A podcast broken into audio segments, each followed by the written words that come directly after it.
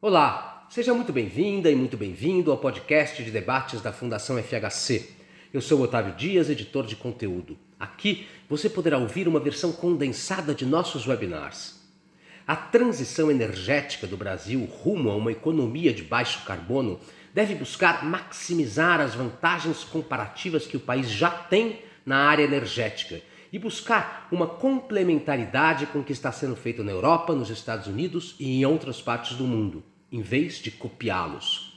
Devemos olhar a transição energética como uma oportunidade de atingirmos o que é mais relevante para o país hoje: o combate à pobreza, a criação de empregos e a melhoria do desenvolvimento econômico e social, disse o engenheiro civil Gerson Kellman, ex-dirigente da Agência Nacional de Águas e Saneamento Básico da Agência Nacional de Energia Elétrica, da Light e da Sabesp.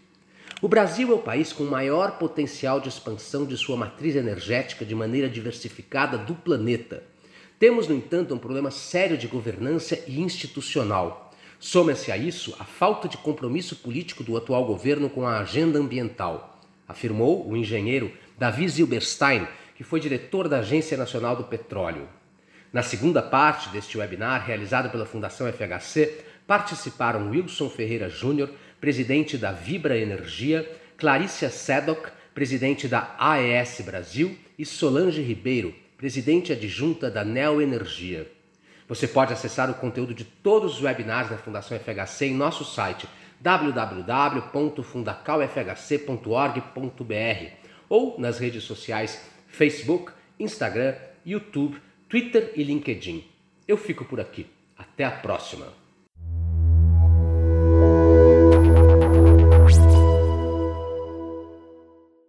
Este primeiro painel é, é, o mesmo tema, é o tema da transição uh, energética, sob o ponto de vista das políticas públicas. O segundo painel, composto por presidentes de grandes empresas do setor, é, será sob o ponto de vista do setor privado das empresas. Não preciso dizer que, obviamente, há sobreposição é, entre esses dois pontos de vista.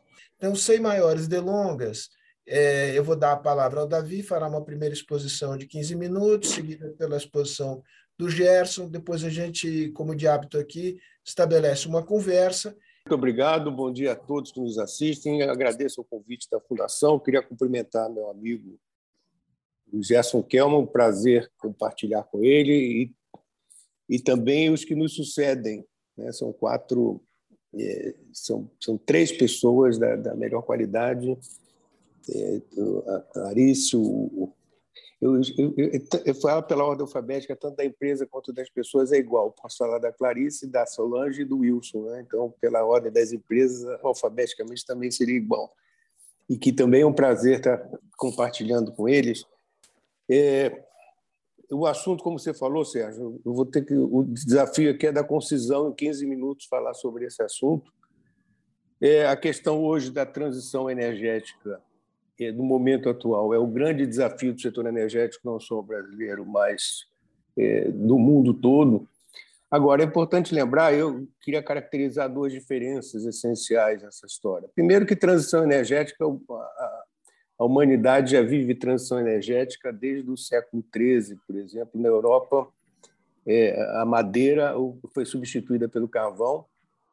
Isso, isso, isso que durou até, até, vamos dizer assim, um marco da primeira revolução industrial, quando foi, bom, a gente considera como marco da, da revolução industrial, quando foi, vamos dizer assim, estreou a máquina a vapor de, de, de James Watt e Bolton, e que aí a gente passa, começa a usar com mais intensidade o carvão. Agora, o que é interessante, como eu falei, vem do século XIII, entra no século XVII o carvão, depois com mais intensidade, mas o carvão só passa a ser energia dominante no mundo em 1900, ou seja, a gente teve um período longuíssimo de uma transição energética, da primeira, do que a gente pode chamar de primeira transição energética, e depois o carvão apenas em 1900, em 1900 o carvão virou, virou a principal energia.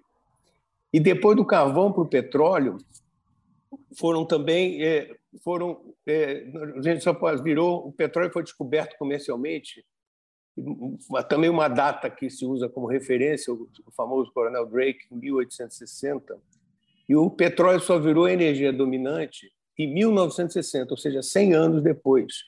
Então, a gente teve uma transição energética de 100 anos. E é interessante também é, a gente reparar que, em muito pouco tempo, a gente está começando com um período relativamente mais curto, eu diria talvez bastante mais curto, uma transição energética diferente, porque a gente passou sempre de um energético para o outro, e, e uma transição a gente fez madeira, carvão mineral, petróleo, sempre de uma energia para outra. O que nós estamos vendo agora é uma situação bastante diferente, ou seja, primeiro o encurtamento do período dessa transição e depois é como se a gente tivesse um grande leque, ou seja, o petróleo, principalmente os hidrocarbonetos de uma maneira geral, as energias fósseis, para uma série de outras formas de energia que vão se superpondo, o que traz para a gente um desafio muito grande, principalmente na questão de como planejar é, é, essa, essa transição. Quer dizer, então, e o Brasil, especificamente, tem uma, uma condição, considerando o Brasil uma economia é, desenvolvida, em termos industriais principalmente, o Brasil, ao contrário do que aconteceu é, na maior parte do mundo, dos países desenvolvidos, o Brasil passou direto da madeira para o petróleo sem conhecer, vamos chamar, uma idade do carvão mineral. E é curioso é, é a gente perceber que o, o, Brasil, até 1970, a principal fonte de energia no Brasil era madeira. 1970 é muito pouco tempo em termos de, de evolução de sociedade e evolução do setor energético, ou seja, nós tivemos a madeira até início dos anos 70. Então, para o Brasil também, a questão do, do petróleo teve, teve uma, uma, uma relevância importante também. E agora, o outro fator, além das, das diversas fontes de energia, foi como você antecipou, a questão da, da, da, da, mudança, das mudanças climáticas, os impactos que a gente está tendo hoje no mundo em função da, do aquecimento global, ou seja, dos combustíveis fósseis, não tanto no Brasil, um dado rápido que eu vou mostrar aqui, mas no mundo todo, principalmente a queima de combustíveis fósseis como, como atividade antropogênica, considerada talvez é, e eu digo talvez porque existe, existe hoje quase uma, uma um consenso científico, mas é, que os combustíveis fósseis sejam os principais responsáveis por essa é, por essa essa manifestação de clima hoje que a gente tem, ou seja, e hoje a gente pelos a gente pega os relatórios do IPCC que vem desde o do início dos anos 90, mas que foram sendo realizados ao longo dos anos, a gente passa do que se chamou, eh, se convencionou chamar de crise climática para uma emergência climática, ou seja, nós temos hoje uma situação eh, bastante complicada. E, e, e um outro dado muito interessante que eu acho nessa questão da diferença da transição energética atual para o passado é que no passado as transições energéticas que a gente viu elas estavam vinculadas à tecnologia, à economicidade, em alguns casos questões ambientais, e a questão de conveniência do uso, ou seja, obviamente usar petróleo é muito melhor que usar carvão, obviamente usar o carvão foi melhor que usar madeira, e levou-se em consideração, como eu falei, o salto tecnológico, levou-se em consideração questões eventualmente ambientais, a questão eh, de poluição, mas atualmente uma grande diferença em relação às transições anteriores é que a gente tem, primeiro, um impacto político importante que a gente não tinha no passado, é, a gente tem política, no caso aí do sentido de policy, é, de traduzir em português, mas é, no caso de policy mesmo. E, por último, mas não menos importante, a questão do ativismo global, o ativismo das pessoas. Nunca ninguém, a gente não lembra na história, ter ativismo em relação a mudanças climáticas, como a gente tem visto principalmente nas duas, três décadas, principalmente, colocando talvez como marco, principalmente início dos anos 90, a Rio 92, dali para frente a gente pode considerar como um marco relevante nessa transição. Quer dizer, então, a gente passou a dar importância é, às COPs, às, conferências das partes, e principalmente, é, não tanto a última, mas a que marcou mais foi a, a, a COP 21 de a COP 21 de Paris em 2015 e curiosamente a COP 21 foi decorrente de uma é, quando eu falei do ativismo, de uma cobrança muito forte da sociedade é, em função de, do fiasco que foi a COP20 em Copenhague. A COP20 em Copenhague foi uma reunião que se gastou muito dinheiro, deslocou muita gente, se emitiu muito, é, muito carbono para nenhum resultado, pelo contrário. E a COP21 ela teve como característica uma situação diferente das anteriores, que, ao contrário do que vinha acontecendo, ao invés de acordos e tratados eh, normativos, a COP21 ela, ela se caracterizou como um, um, acordo entre as partes, onde as partes entre si determinavam para elas os chamados NDCs, né, os, as contribuições nacionais determinadas, uma tradução não muito bonita, mas, enfim, de, de como os países iriam fazer essa sua transição e que, e que dentro desse conceito de emergência climática, de como eles iriam se comportar. É, além disso, e eu acho que talvez não menos importante, o setor financeiro ele ele se caracteriza hoje como principalmente como um dos principais. Você tem uma, uma rara conjugação histórica do ativismo, vamos chamar das ONGs, com o mercado. Né? Ou seja, é, raramente sempre houve um, um, conflito claro entre mercado e, e, e, e, o ativismo das grandes das grandes ONGs. E hoje você vê o setor financeiro, talvez se a gente quiser achar um marco, por exemplo, a gente pega, por exemplo, a carta tem, tem o BlackRock, que é o maior fundo de investimentos do mundo, é, em 2020, ou seja, praticamente dois anos atrás, Larry, Larry Fink, que é o, que é o CEO, ele faz, ele faz todo ano a carta aos CEOs. Né? E eu, eu, eu até para.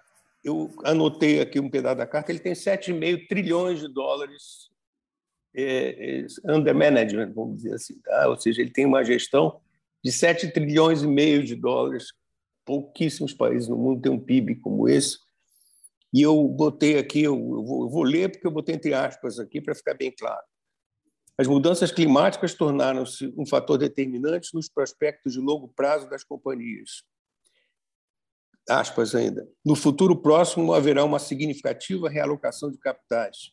BlackRock irá colocar sustentabilidade no centro da nossa política de investimento. Então, é, quando alguém que tem esse poder e são centenas de companhias investidas pelo BlackRock, a coisa começa a ficar, tomar outra dimensão, que não só a, uma, uma Greta que, que, que tem um papel determinante nessa situação, mas também Greta e Larry Fink, que é uma, uma, uma digamos assim, uma, uma parceria muito improvável alguns anos atrás, é o que a gente está vendo hoje acontecer. Quer dizer, Falando muito rapidamente do Brasil, que faz parte do nosso do, do tema aqui que a gente está tratando, quer dizer, a matriz energética brasileira ela é uma das matrizes mais renováveis do mundo, ou seja, quase os números variam, mas a ordem de grandeza essa ela é, tem 48% de renováveis contra 14% só no mundo. Né? Na OCDE, isso é 11%. E, e, curiosamente, a matriz brasileira ela é renovável não por uma questão ambiental, essencialmente, porque é, conjunturalmente, nos anos 60, 70 e 80 do século passado, o Brasil resolveu, por uma questão, como eu falei, economicidade, tecnologia e disponibilidade, aproveitar principalmente seu potencial hidroelétrico para a produção de energia, onde ele estava muito próximo dos centros de consumo. E na questão do etanol, também por uma questão conjuntural também, o primeiro choque do petróleo, a disponibilidade de um país que produzia muito açúcar, então tinha um, um, um plantel enorme de possibilidades de, de produção de etanol, e foi implantado no meados dos anos 70 o etanol no Brasil, quer dizer que é o, é o principal programa de biocombustíveis no mundo. Quer dizer, é, o Brasil hoje é o sétimo emissor de gás de efeito estufa, mas também uma característica interessante do Brasil é que é, desses, desses é, dessa, dessa, do papel que ele tem hoje na emissão de, de gás de efeito estufa, 70, entre 70% e 75%, praticamente três quartos, é dessa, dessas emissões vem do que em termos, em termos, vamos dizer assim, né, o jargão internacional é o, é o AFOLU, ou seja, agricultura, floresta e outros usos da terra, ou seja, três quartos do nosso, das nossas emissões não vêm do setor energético, vem essencialmente de desmatamento, agricultura e uso da terra de uma maneira geral. Dizer, então, é, o, que, o, que, o que é importante é que, se a gente imaginar que o Brasil um dia pode ter redução do desmatamento, a gente tem uma tendência de crescimento sempre do setor energético em detrimento do, do, da questão do desmatamento. Na questão, eu vou, eu vou acelerar um pouco, senão não vou conseguir fechar meu tempo. É, quando, quando começou essa questão da guerra da, da, da, da Rússia, da invasão da Rússia, a invasão da Ucrânia pela Rússia, é, a dúvida era isso vai acelerar ou não. Logo no dia da invasão, é, todos devem conhecer, é meu amigo há muitos anos, me ligou o André Trigueiro, que é, é o, talvez o, o, jornalista mais ligado às questões ambientais, e ele me perguntava o que, que você acha que se essa transição energética vai acelerar ou vai ou vai diminuir ou vai se reduzir. Eu falei, oh, André, se for uma guerra curta, vai continuar como está igual. Agora ninguém sabe, ninguém esperava que ela estivesse durando. Na época, no início, não, não se imaginava hoje mais de 100 dias de guerra e sem perspectiva de curto prazo de que acabe. E aí a, a, a, hoje existe quase um consenso entre os analistas no setor de energia e é curioso que alguns livros que estão saindo agora têm muito são livros do setor de energia de antropólogos, de cientistas sociais e de gente que lida muito mais com o comportamento das pessoas, é de que, é, num primeiro momento, a gente teve um retrocesso na questão da transição energética, onde se privilegiou a questão da segurança energética. O caso da Alemanha é o mais é o mais relevante de todos. É o mais relevante porque a Alemanha 50 a 55% do gás consumido na Alemanha vem da vem da Rússia e na Europa de uma maneira geral a Itália é outro país bastante bastante é, afetado por isso. E agora o que a gente tem e se no primeiro momento era uma situação de expectativa, é, há um consenso hoje de que essa, essa transição energética irá se acelerar fortemente. Quer dizer, aqui no Brasil, é, nós temos é, um, um, potencial, talvez, do Brasil, o, Gerson provavelmente vai falar disso também, o Brasil é o país, seguramente, do, do mundo, um dos países com mais maior potencial em termos de, de expansão da sua matriz energética de forma diversificada. E para atender um pouco a, o título do, do, do, nosso, do nosso painel, eu imaginei um triângulo entre um vértice você tem a segurança energética, no outro vértice a questão do clima e no outro vértice o desenvolvimento econômico. Quer dizer, esse, vamos dizer, o tamanho de cada um dos, dos lados desse triângulo aí que vai, esse, esse tamanho que vai determinar o, o tamanho da velocidade com que a gente vai caminhar. E eu listei rapidamente também, que eu acho que, no caso do Brasil, principalmente, é, alguns fatores chaves. Primeiro, a estrutura do sistema energético, que a gente tem um sistema energético bastante bem estruturado. Capital e investimento, tem muito capital no mundo para isso, quer dizer, vai depender muito. Segundo, terceiro, regulação e compromisso político, que é um ponto fraco hoje que a gente tem no nosso setor energético brasileiro. Instituições e governança, que também vem junto com o anterior, que é um problema sério que a gente tem. A gente teve um retrocesso também muito forte, principalmente em relação à autonomia das agências e do planejamento. É, capital humano, e aí eu queria concluir que, além de infraestrutura e ambiente favorável a negócio, é a questão da participação do consumidor. A gente fala sempre muito da oferta, e eu acredito que a participação do consumidor, primeiro, em termos do que ele representa, e segundo, a questão hoje da chamada geração distribuída, é quando você coloca um painel solar no telhado da sua casa, ou, ou num condomínio, ou você começa a comprar diretamente de alguém a sua energia. Isso está tá avançando muito.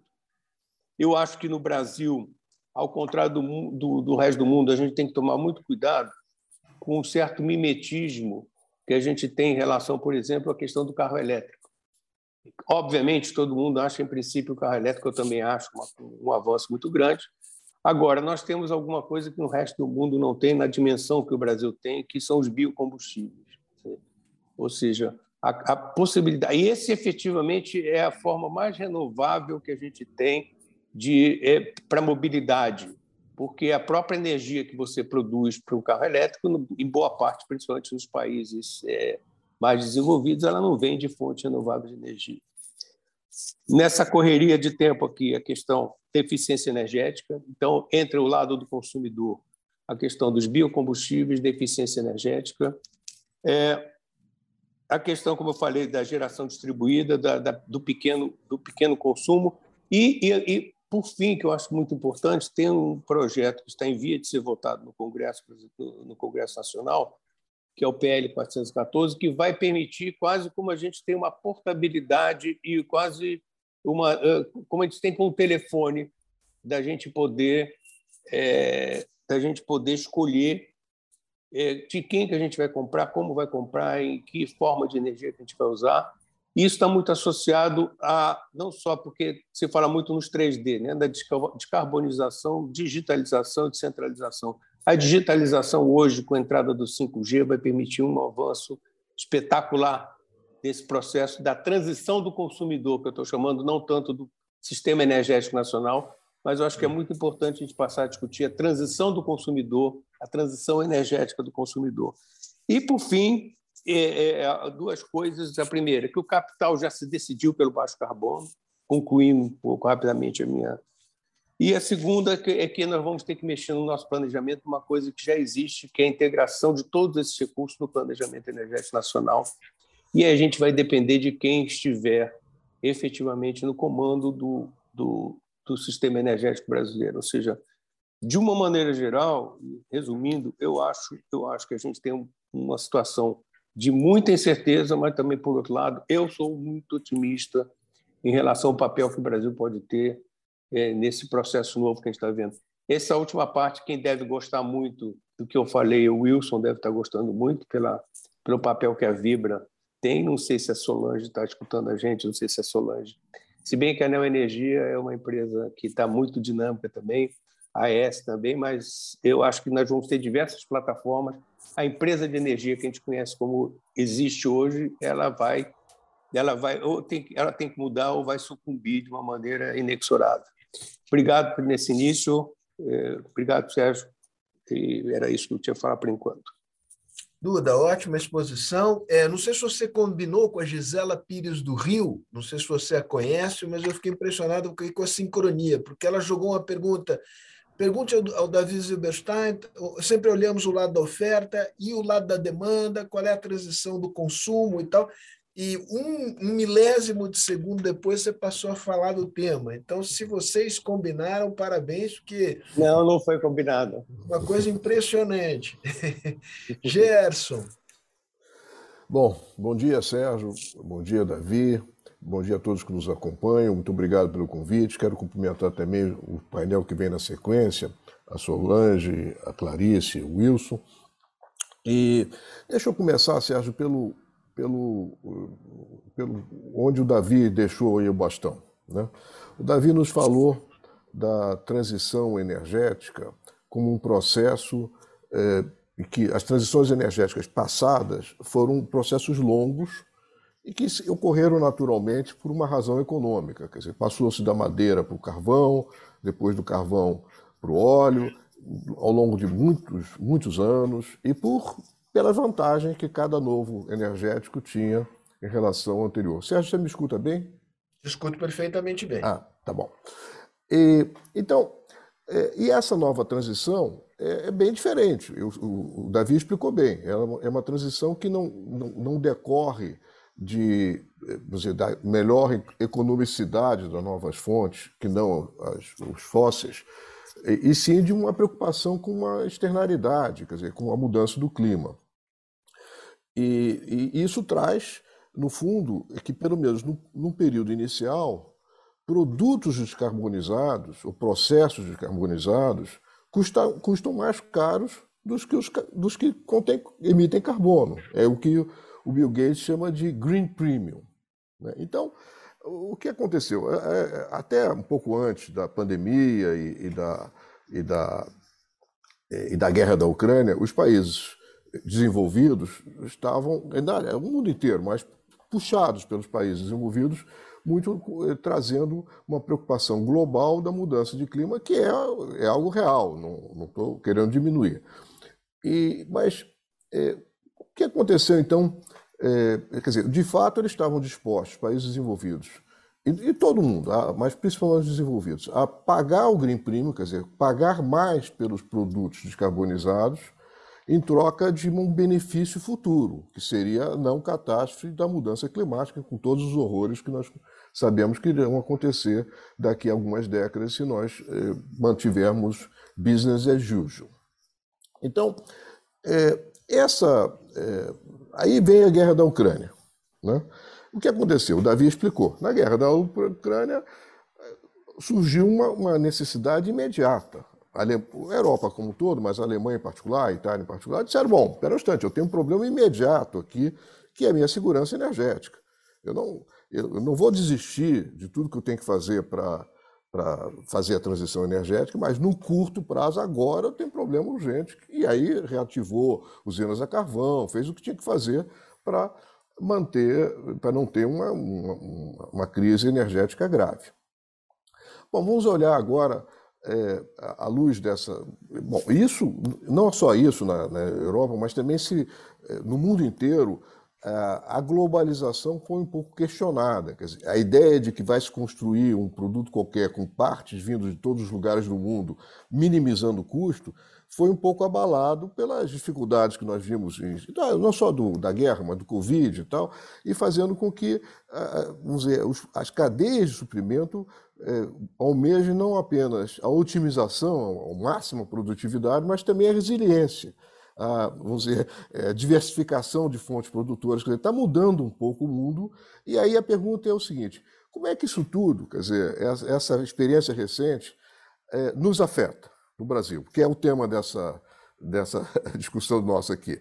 Quer dizer, qual é a política que nós temos que ter no Brasil em relação à transição energética? Aí eu formulo a seguinte questão: nós devemos, vamos dizer, é, fazer uma transição buscando a semelhança com a transição europeia, por exemplo, ou nós devemos fazer algo distinto, é, buscando não a, não a semelhança, e sim a complementaridade com a transição europeia.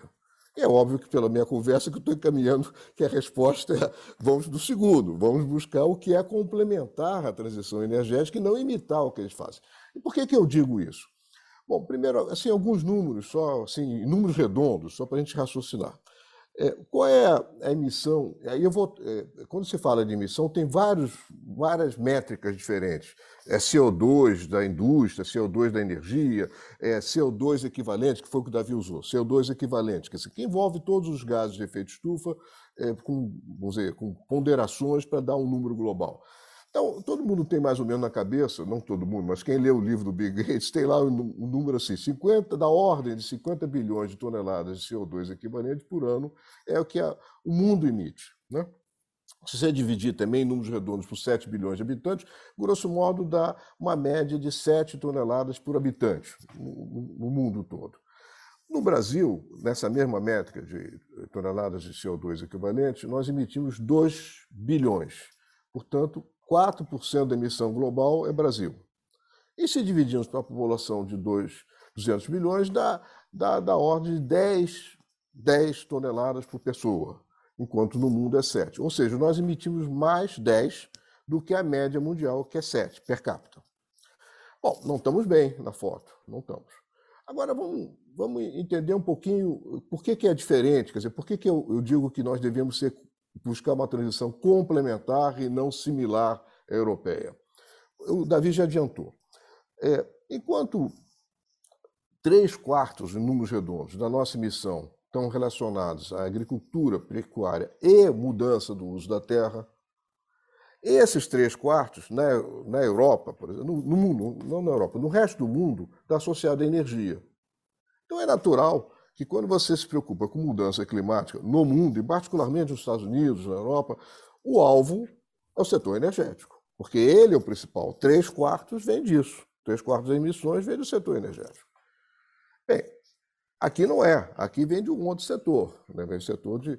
E quando você olha o setor energético no Brasil, nessa, eh, nessa configuração, é exatamente o contrário. Nós estamos é, 18% de todas as emissões nessa ordem e, e, e, é o que na é o que no resto do mundo está relacionado à agricultura, pecuária e mudança do uso do solo. Então nós estamos absolutamente invertidos, quer dizer, enquanto a energia é o, é o alvo principal é, no resto do mundo, é, no, no, Brasil é o contrário, nós, é, é, o uso do solo, agricultura e pecuária. Bom, nós não vamos diminuir a nossa produção agrícola, nós não vamos diminuir a nossa produção pecuária. Isso não faz sentido, porque é, o Brasil é, está permanentemente numa situação que a Europa está transientemente. O que eu quero dizer com isso? A Europa hoje vive uma, vive uma situação em que o presente é muito relevante, a segurança presente é muito relevante, faz com que eles é, se preocupem menos com o futuro, se preocupem menos com o que vai acontecer daqui a algumas décadas. Bom, o Brasil hoje tem carência alimentar, insegurança alimentar, insegurança de toda a natureza, de forma que o presente nosso é muito mais relevante. Nós não podemos nos dar o luxo de sacrificar um presente em benefício de, de uma diminuição de custo futuro, porque o presente é, é, é vamos dizer, é, se, se, nós, se nós descuidarmos do presente, nem futuro teremos. Né? De que, que eu estou dizendo? Assim como as pessoas, os países têm taxa de retorno diferentes né, descontam o futuro de forma diferente. E nós não podemos sacrificar o almoço de hoje em, em, busca de uma refeição maravilhosa amanhã, porque se não comemos hoje, morremos de fome e não temos refeição amanhã. Então a situação é um pouco essa. Bom, aí vamos aprofundar um pouquinho. O, o desse, do, quer dizer, já, já disse que a nossa linha é, bom, é, é agricultura, pecuária e mudanças do solo. Desses 2 bilhões de toneladas equivalentes a CO2, é, em termos percentuais, quem é o campeão?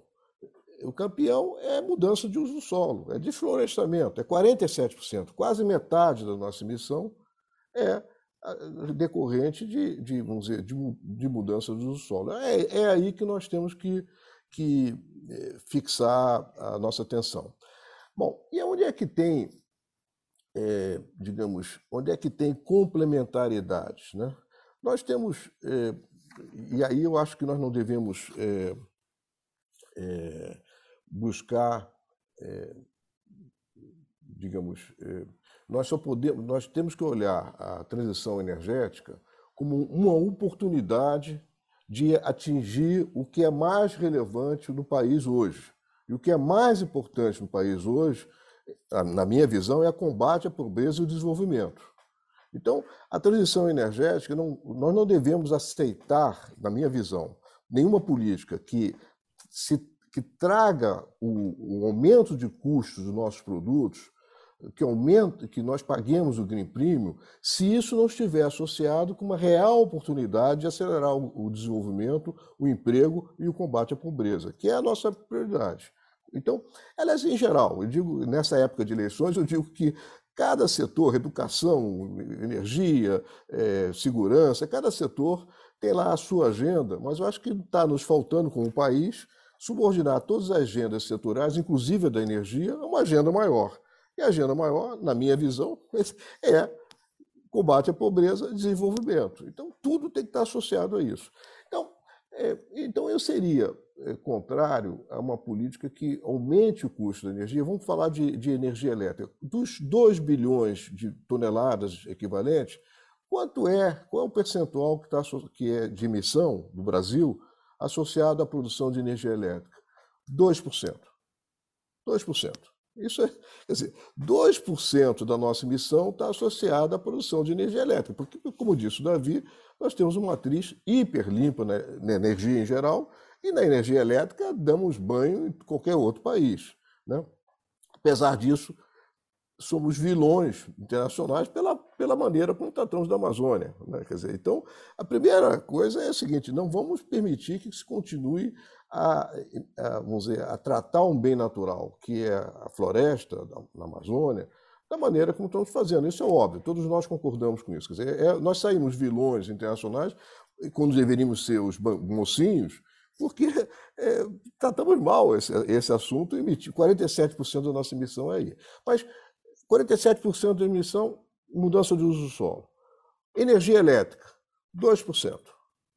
É, é, é igual, empata, esse 2% empata com metalurgia, também é 2%, cimento, produção de cimento, 2%. Quando nós vamos para o saneamento, é outro setor que eu atuo, 4%, é o dobro. O setor de saneamento emite o dobro do setor de energia elétrica. E transporte, 9%. Porque, enfim, e aí cabe, eventualmente, nós eletrificarmos, talvez pode ser. Então, o que eu estou dizendo é que, e aonde é que tem oportunidades? Né? A Europa, depois desse momento inicial que eles disseram, bom, precisamos eh, fazer o que for necessário para enfrentar a crise atual, inclusive ligando usinas a carvão, eu, eu acho, concordo com o Davi, que logo em seguida eles vão passar a ter uma preocupação com, com é, usar outras fontes, como eu falei antes, de diversificar as, as cadeias de suprimento. Nós talvez possamos ter é, uma possibilidade de, de, contribuir com o hidrogênio verde. Nós temos, como sabe, hidrogênio verde é o resultado de usar energia elétrica é, de fonte renovável é, para fazer eletrólise e separar, e dessa maneira separar o oxigênio do hidrogênio, e, e aí o hidrogênio pode ser exportado ou na forma líquida, que é cara, ou na forma de amônia, etc. Nós podemos ser exportadores ou de hidrogênio líquido ou de amônia para para a Europa, porque temos muitas fontes renováveis. E aí é preciso que o Itamaraty, o nosso Ministério de Relações Exteriores, novamente eh, coloque, eh, digamos, é, nas normas internacionais, atue no sentido de é, vamos dizer, que as regras de que, que é hidrogênio verde se adaptem ao que é melhor para nossa, nossos interesses. Por exemplo, o hidrogênio verde pode ser, de uma forma pura, concebido como uma usina, uma, uma fonte nuclear, ou, perdão, uma fonte eólica ou solar é, associada a um, a uma, um, um, instrumento que faz a eletrólise, né, um aparelho de eletrólise. Então, aí a, a fonte energética é pura e está ligada a uma eletrólise é totalmente verde.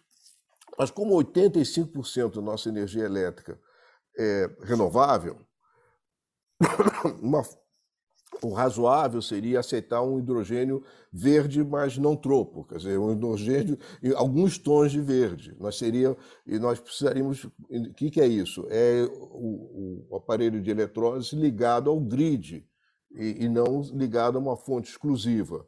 Isso é uma coisa, quer dizer, um hidrogênio, assim como você tem é, diamantes de, de, diferentes quilates, tal, você poderia ter hidrogênio verde de diferentes tons de verde. Né? Isso seria atuar na, na, nas normas do que é hidrogênio verde, caso isso venha a ser exportado, atendendo a, a, a, a essa visão de inserção do Brasil na transição energética como uma alavanca para acelerar o nosso desenvolvimento, e não como um freio. Né?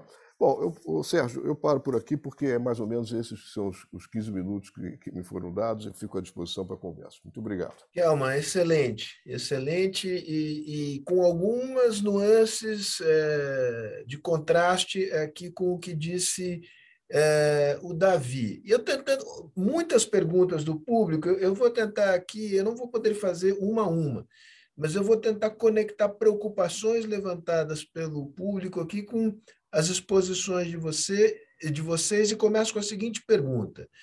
Na, na, olhando daqui a 10, 15 anos, ah, e essa pergunta me foi inspirada pelo Alexandre, que fez várias aqui. Alexandre, obrigado por várias, mas eu não vou ter a capacidade aqui de fazê-las todas. Mas que, qual é o peso do setor de petróleo? Quer dizer, eu não preciso falar aqui da importância que o pré-sal tem é, hoje na economia brasileira. Olhando daqui a 15 anos e fazendo uma, é, uma pergunta de maneira provocativa, parte desta riqueza terá de ser necessariamente deixada é, no, no, na camada do pré-sal é, e não é, transformada em, em riqueza é, e renda em benefício da transição energética, redução de emissões nesse setor, ou, digamos, o petróleo continuará a ter uma participação importante na matriz energética brasileira? Duda e depois Gerson. É, essa pergunta virou recorrente, né? É, eu fiz ela para um, um, presidente de uma das grandes empresas, não é a Petrobras, tá? Que eu não sei quem é o presidente da Petrobras, mas enfim. É... Muda muito, Duda, é difícil. Então, por, por isso que eu não perguntei. É que então, nem técnico do Flamengo, rapaz, é difícil de Não, não fale isso, não fale isso. Bom, é... na realidade, o que aconteceu foi o seguinte: um pouco antes da. Porque as pessoas atribuem é, esse aumento do preço do petróleo recente à, à, à, guerra da Ucrânia. Não é verdade. Na realidade, o grande salto do, do preço do petróleo ocorreu alguns meses antes, é, em função de uma percepção de que, é, em função do fim da pandemia, do possível fim da pandemia, né, nós as economias iriam voltar a crescer. Então, o que aconteceu foi que houve um acréscimo muito rápido de demanda que não foi acompanhado pela oferta, que em boa parte ela estava retardada pela, pelo desligamento de diversas operações. Você não liga e desliga a chave com muita facilidade, mas também porque, por exemplo, a Agência Internacional de Energia tinha publicado um relatório é, sugerindo, de uma maneira peremptória, de que as empresas parassem de investir em, em novas, novas explorações. Tanto que muitas das empresas de petróleo, é, algumas de forma mais radical, outras menos, é, a não só se chamar empresa de energia, como efetivamente colocarem um, um prazo limite para parar de explorar petróleo. A mais, a mais é, notável dessas é a Equinor, é da, inclusive mudou de nome de Statoil para Equinor para desconectar e foi uma decisão do Conselho de Administração da empresa. O que aconteceu foi que, de repente, a mesma Agência Internacional de Energia, o mesmo diretor da Agência Internacional de Energia, quando houve aquela, aquele primeiro salto, a gente estava com petróleo a 50, pouco, perto de 60, e ele chegou a mais de 90. Então, hoje a gente está um pouco acima de 100, e existe uma histeria, na minha opinião, justificada é, em função disso, mas, de qualquer maneira, é, o que acontece hoje é uma nova percepção muito rápida em relação a isso. Quando se falava do peak oil no passado, era dizer assim, em algum momento nós não vamos ter petróleo suficiente para atender a demanda. Depois do peak oil se inverteu, ou seja, nós vamos ter um excesso de oferta é, para a demanda que é vai chegar um momento decrescente. Isso iria acontecer daqui a dois, três anos. E, e isso mudou de novo. E é, e é um processo de mudança muito rápido.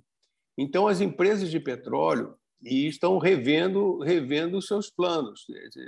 Então a pergunta é, do Alexandre, né, se eu não me engano, o petróleo o petróleo vai continuar tendo sim um peso é, não, não é o que é desejável, mas é, os mercados ficaram bastante escaldados e voltaram os investimentos de novo no setor de petróleo. E aqui no Brasil, especificamente, você falou do pré-sal, o Brasil tem uma. E aí nós estamos falando só de vantagens, o que é verdade o Brasil tem os campos de petróleo mais produtivos do mundo hoje. Um, um, um único poço de petróleo hoje do pré-sal produz 50 mil barris de petróleo, que é mais do que todo o Nordeste brasileiro. Então, é, o Brasil ainda tem uma janela de oportunidades grande, e mesmo o setor de petróleo no mundo, na minha opinião, ele vai se estender um pouco. Acho que a, gente, a era do petróleo provavelmente vai acabar é, ainda com o petróleo debaixo da terra mas muito possivelmente, e também quando eu falo sempre com muita reserva, porque todas essas coisas que eu falei, elas tiveram mudanças num período de menos de um ano, essa, essa, essa, essa oscilação. Então, tudo indica, pela, pela retomada dos investimentos, principalmente nos Estados Unidos, ou quando os Estados Unidos mandam um emissário na Venezuela para ver se dá para quebrar um galho, literalmente, para ver se consegue tapar o buraco da necessidade de petróleo com o sistema venezuelano, que são as maiores reservas do mundo e é um sistema completamente destruído. Então, a pergunta, de uma maneira objetiva, mas, claro, eu falo por inferência, de que o setor de petróleo ganhou uma sobrevida é, por alguns anos, pelo menos, em função dessa situação que a gente está vivendo hoje. Gerson, eu te faço é, essa pergunta do petróleo, é, se você quiser respondê-la, mas é, fico aqui com a impressão que o, o, o, o Davi cobriu aí um vasto terreno. Você pode agregar uma ou outra coisa. Como nós temos muitas perguntas, eu tomo a liberdade aqui de eh, levantar outro tema que, que surgiu aqui eh, em mais de uma pergunta, da Gisela e do, e do Rafael. Eh, não houve nenhuma menção à, à energia nuclear. A energia nuclear deve desempenhar um papel importante na transição energética brasileira, ou esse papel é reservado, por exemplo, ao gás? Bem, deixa eu Bom, eu vou começar pela questão anterior e já chego nessa, da tá. nuclear. É, eu acho que a pergunta que o Alexandre fez é, é muito, é, no final, pode ser traduzida da seguinte maneira: é, é o esforço de descarbonização, é, essas metas todas do PCC, ele é atingível? Nós vamos conseguir, de fato, prescindir dos hidrocarbonetos e vamos, vamos, e vamos viver num, num, mundo de energia vem de outras fontes é, que, não tem, que não emitem gases de efeito estufa. É, essa, essa é a grande dúvida, não é só no Brasil, é no mundo. Né? Porque, é, como o Davi explicou antes, essa transição que se quer para os próximos anos, até 2050, é curtíssima, e, e pagando o Green Premium, quer dizer, fazendo com que a economia ande mais devagar, fazendo com que, pelo menos no início, depois de algum tempo, não. Depois de algum tempo, é, novas tecnologias se desenvolverão, teremos um novo ciclo de desenvolvimento. Mas, pelo menos no início, tem um, um Green Premium a ser pago. Bom, o Bill Gates, o que ele diz no, no, naquele livro famoso, How to Avoid Climate Disasters? Ele diz, olha, é, temos que começar a pagar esse Green Premium e, e oxalá novas tecnologias virão e a gente vai é, é, dizer, ter um novo ciclo de prosperidade mundial. Né? Isso é um pouco mas ele aposta no, no, em breakthroughs tecnológicos. Aquele é, economista dinamarquês, Bjorn Lomborg, diz: olha, o mundo não vai acabar, vai devagarzinho tal. Ele, ele diz: a humanidade vai se adaptar, terá mudanças climáticas, mas a humanidade vai se adaptar. E um outro é, é, escritor, o, o autor, Robert Pindyke, que é um professor do MIT, é, diz o seguinte: olha, tem duas coisas. A gente deve se esforçar ao máximo para mitigar os efeitos estufa, que é a emissão de CO2, mas não vamos ser bem-sucedidos. Então, a outra rota tem que ser levada a séria, que é a rota da adaptação. Nós temos que nos preparar e adaptar. E aí, nessa rota de adaptação, eu estou mais pelo com. Eu vou responder duas perguntas simultaneamente. Quer dizer, eu acho que é, o que nós temos que. Nós não vamos conseguir nos livrar. No, isso vamos dizer, a minha percepção, não é o que eu desejo, é o que eu acho, não é o que eu desejo. Então, eu acho que nós não vamos, a humanidade não vai prescindir de, não vai conseguir de, eh, deixar de usar é, combustíveis fósseis nos próximos 20, 30 anos, não vai, porque é muita coisa dependente disso, são muitos processos complicados não é só a produção de energia, é a produção de cimento, metalurgia, enfim, é, uma, é toda uma série de, de atividades industriais que, que dependem de combustíveis fósseis, nós não vamos conseguir nos livrar disso, e que a, o processo terá que ser de compensação, e nós estamos bem nisso, nós podemos plantar árvores, podemos fazer uma opção de coisas e ficar bem, e, e até ganhar como país, né? porque temos espaço para fazer, é, vamos dizer, absorver, absorver o CO2, por, por exemplo, com replantio. E, e nós é, é, também temos. Aí a humanidade, como um todo, tem que se adaptar. Né? E a adaptação passa por revisão de coisas que no passado pareciam, no passado recente, pareciam ruins. Uma delas é a energia nuclear. Quer dizer, a energia nuclear, como sabem, ficou no ostracismo porque tem um por causa, enfim, conhecemos Fukushima, etc.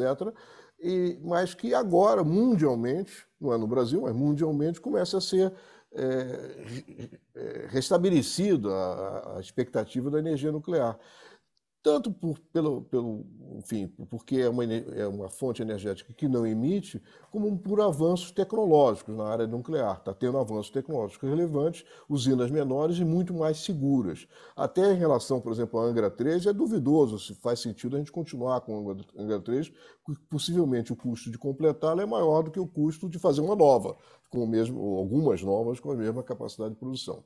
E eu acrescento a isso as próprias hidrelétricas. As hidroelétricas foram banidas no passado numa situação parecida com a nuclear.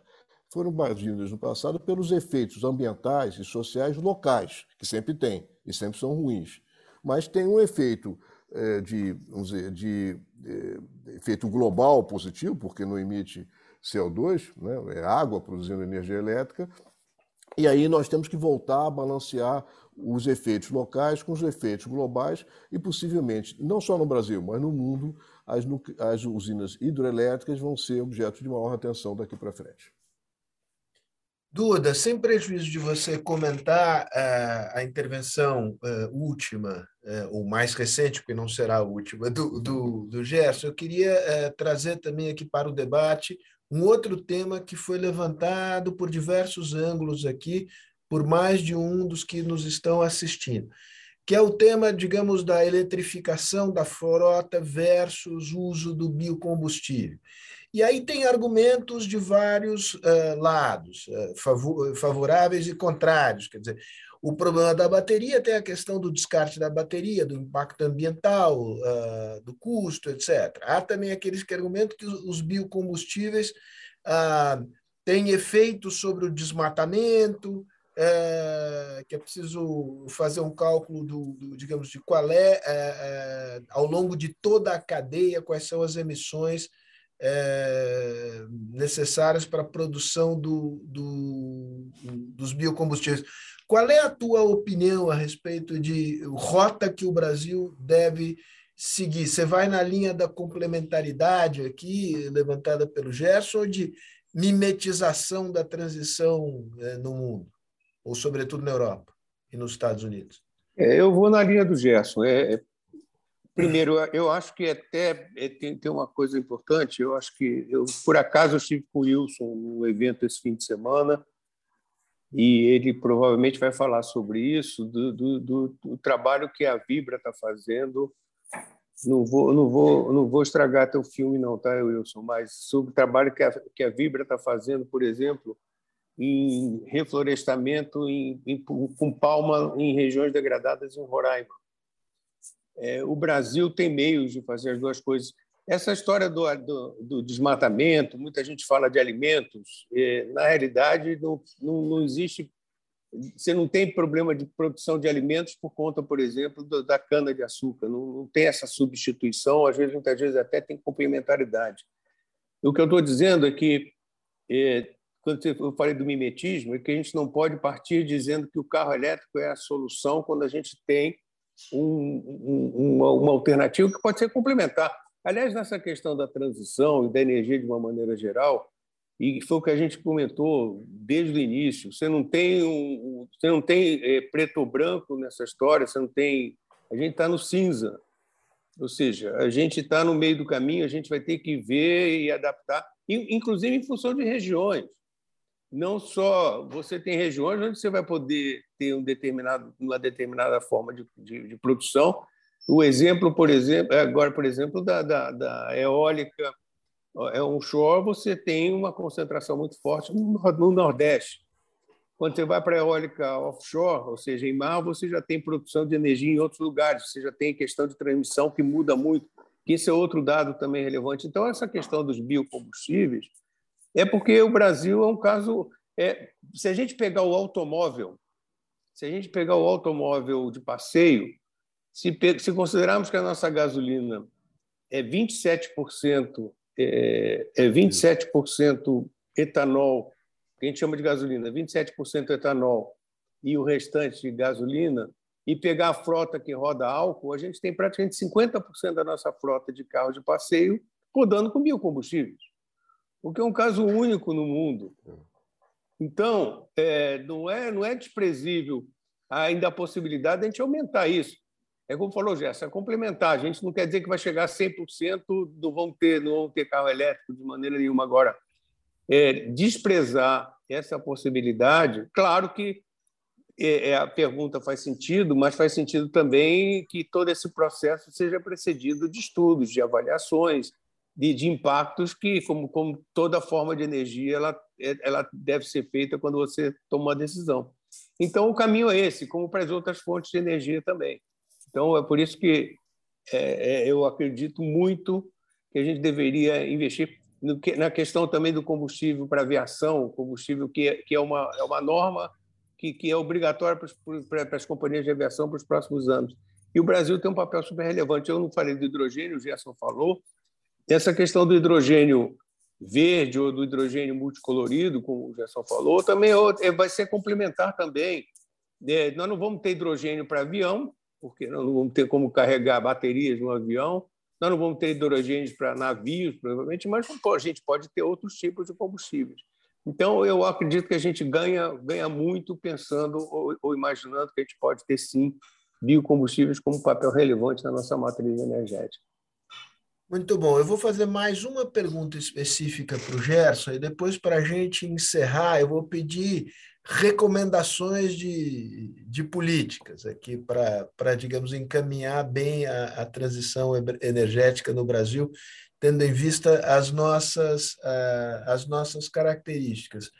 Uh, Gerson, o, o, o gás como combustível de transição, como energético de transição, é, que importância tem? Depois, você mencionou as hidrelétricas. É, há espaço para novos aproveitamentos hidrelétricos no Brasil ah, sem é, impactos é, na região amazônica ou, ou, ou em regiões sensíveis do ponto de vista dos seus biomas?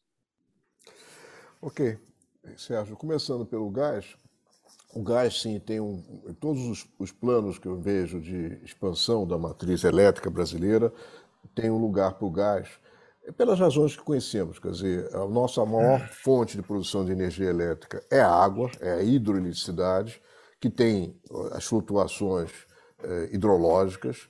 De igual maneira, eh, tem também flutuação no vento, né, que é uma outra fonte relevante. Você veja que, mesmo antes da guerra da Ucrânia, já tinha um problema energético na Europa, porque teve é, digamos, uma flutuação média dos, é, dos ventos, é, no sentido de.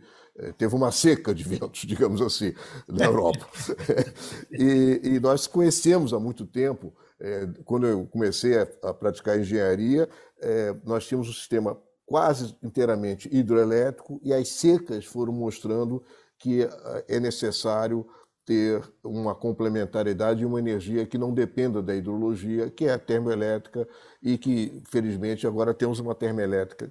Podemos ter, temos fontes de gás e podemos ter termoelétrica a gás, eh, que é, dentre os combustíveis fósseis, aqueles que converte é, para energia com mínimo de emissão de, de, de gases de efeito estufa. Então, é, vamos dizer, é, um, é, um, é, como você disse, é um, é um combustível de transição e, sem dúvida nenhuma, temos que utilizar é, essa possibilidade. Mais ainda, é, fala-se, enfim, tem umas experiências é, de produzir um dos hidrogênios possíveis é o azul. O que é o hidrogênio azul? É produzido pelo método convencional, que usa gás natural, e que é barato, mas tem um custo a mais que é, é capturar o CO2 e injetar no depósito de onde saiu o gás. Né? Possivelmente o Brasil pode, no futuro, ser também um provedor de hidrogênio azul, que é renovável, tem as mesmas características que o hidrogênio verde. Então, é, nós pode, é, na, na linha da complementaridade, nós podemos também avançar nisso. Quer dizer, não só para a produção de energia elétrica no Brasil, firmar a energia elétrica no Brasil, dar garantia, como também, eventualmente, produzir hidrogênio. Bom, e, mais que isso, né? É, hidro, hidro, é, hidro, gás natural liquefeito também pode ser, é, nós podemos, vamos dizer, nós podemos... É, Oi, tem alguma... Desculpe, a minha, eu, eu, tenho uma interferência aqui do meu iPad. O meu iPad resolveu falar sozinho. Eu achei que você estava me dando sinal. Você, você deu algum comando sinal. de voz aí. É.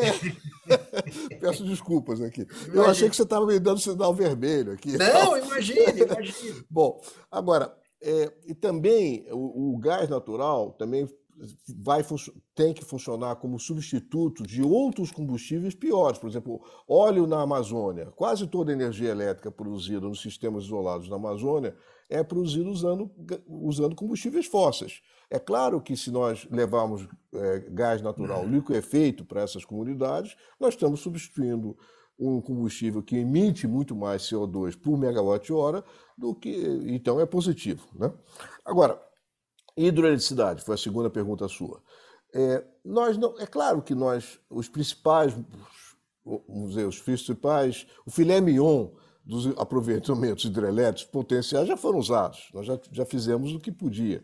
Mas não quer dizer que esgotou, não. Quer dizer, nós temos ainda nossas, nossos potenciais hidráulicos estão na, nos rios que saem do Planalto e vão para a planície. Quer dizer, nessa, nessa queda. Lá na Amazônia, propriamente dito, no vale, não, porque você tem muita água, mas não tem queda.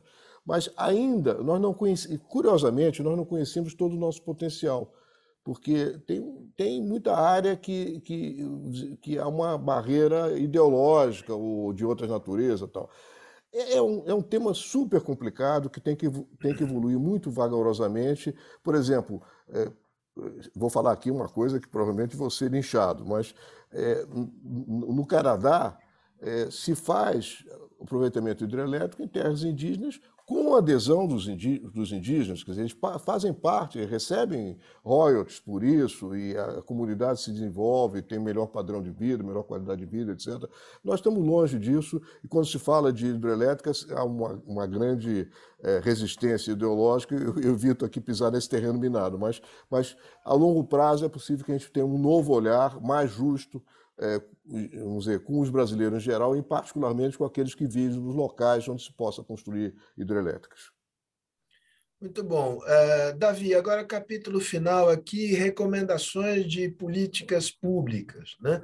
Dentro desse cenário que vocês descreveram bem, em que nós, vamos ter, nós temos vantagens enormes, nós podemos ser superavitários, nós podemos resolver o nosso problema interno a um custo razoável, podemos exportar energia, segundo eu depreendo aqui do que, do que foi é, discutido, mas a despeito de, de, dessa boa, digamos, ubicação do Brasil no problema, é, nós temos, temos ou, é, no período mais recente em particular, dificuldade de encaminhar políticas orientadoras de longo prazo que possam é, dar um, um horizonte de transição mais claro. Quais são os pontos sobre os quais a gente tem que agir para fazer a transição andar, andar, andar direito. E aí pode dar o nome aos bois, quer dizer, papel da ANEL, papel do Ministério, papel de secretarias, papel do setor privado, enfim. É, Davi primeiro e depois o Gerson.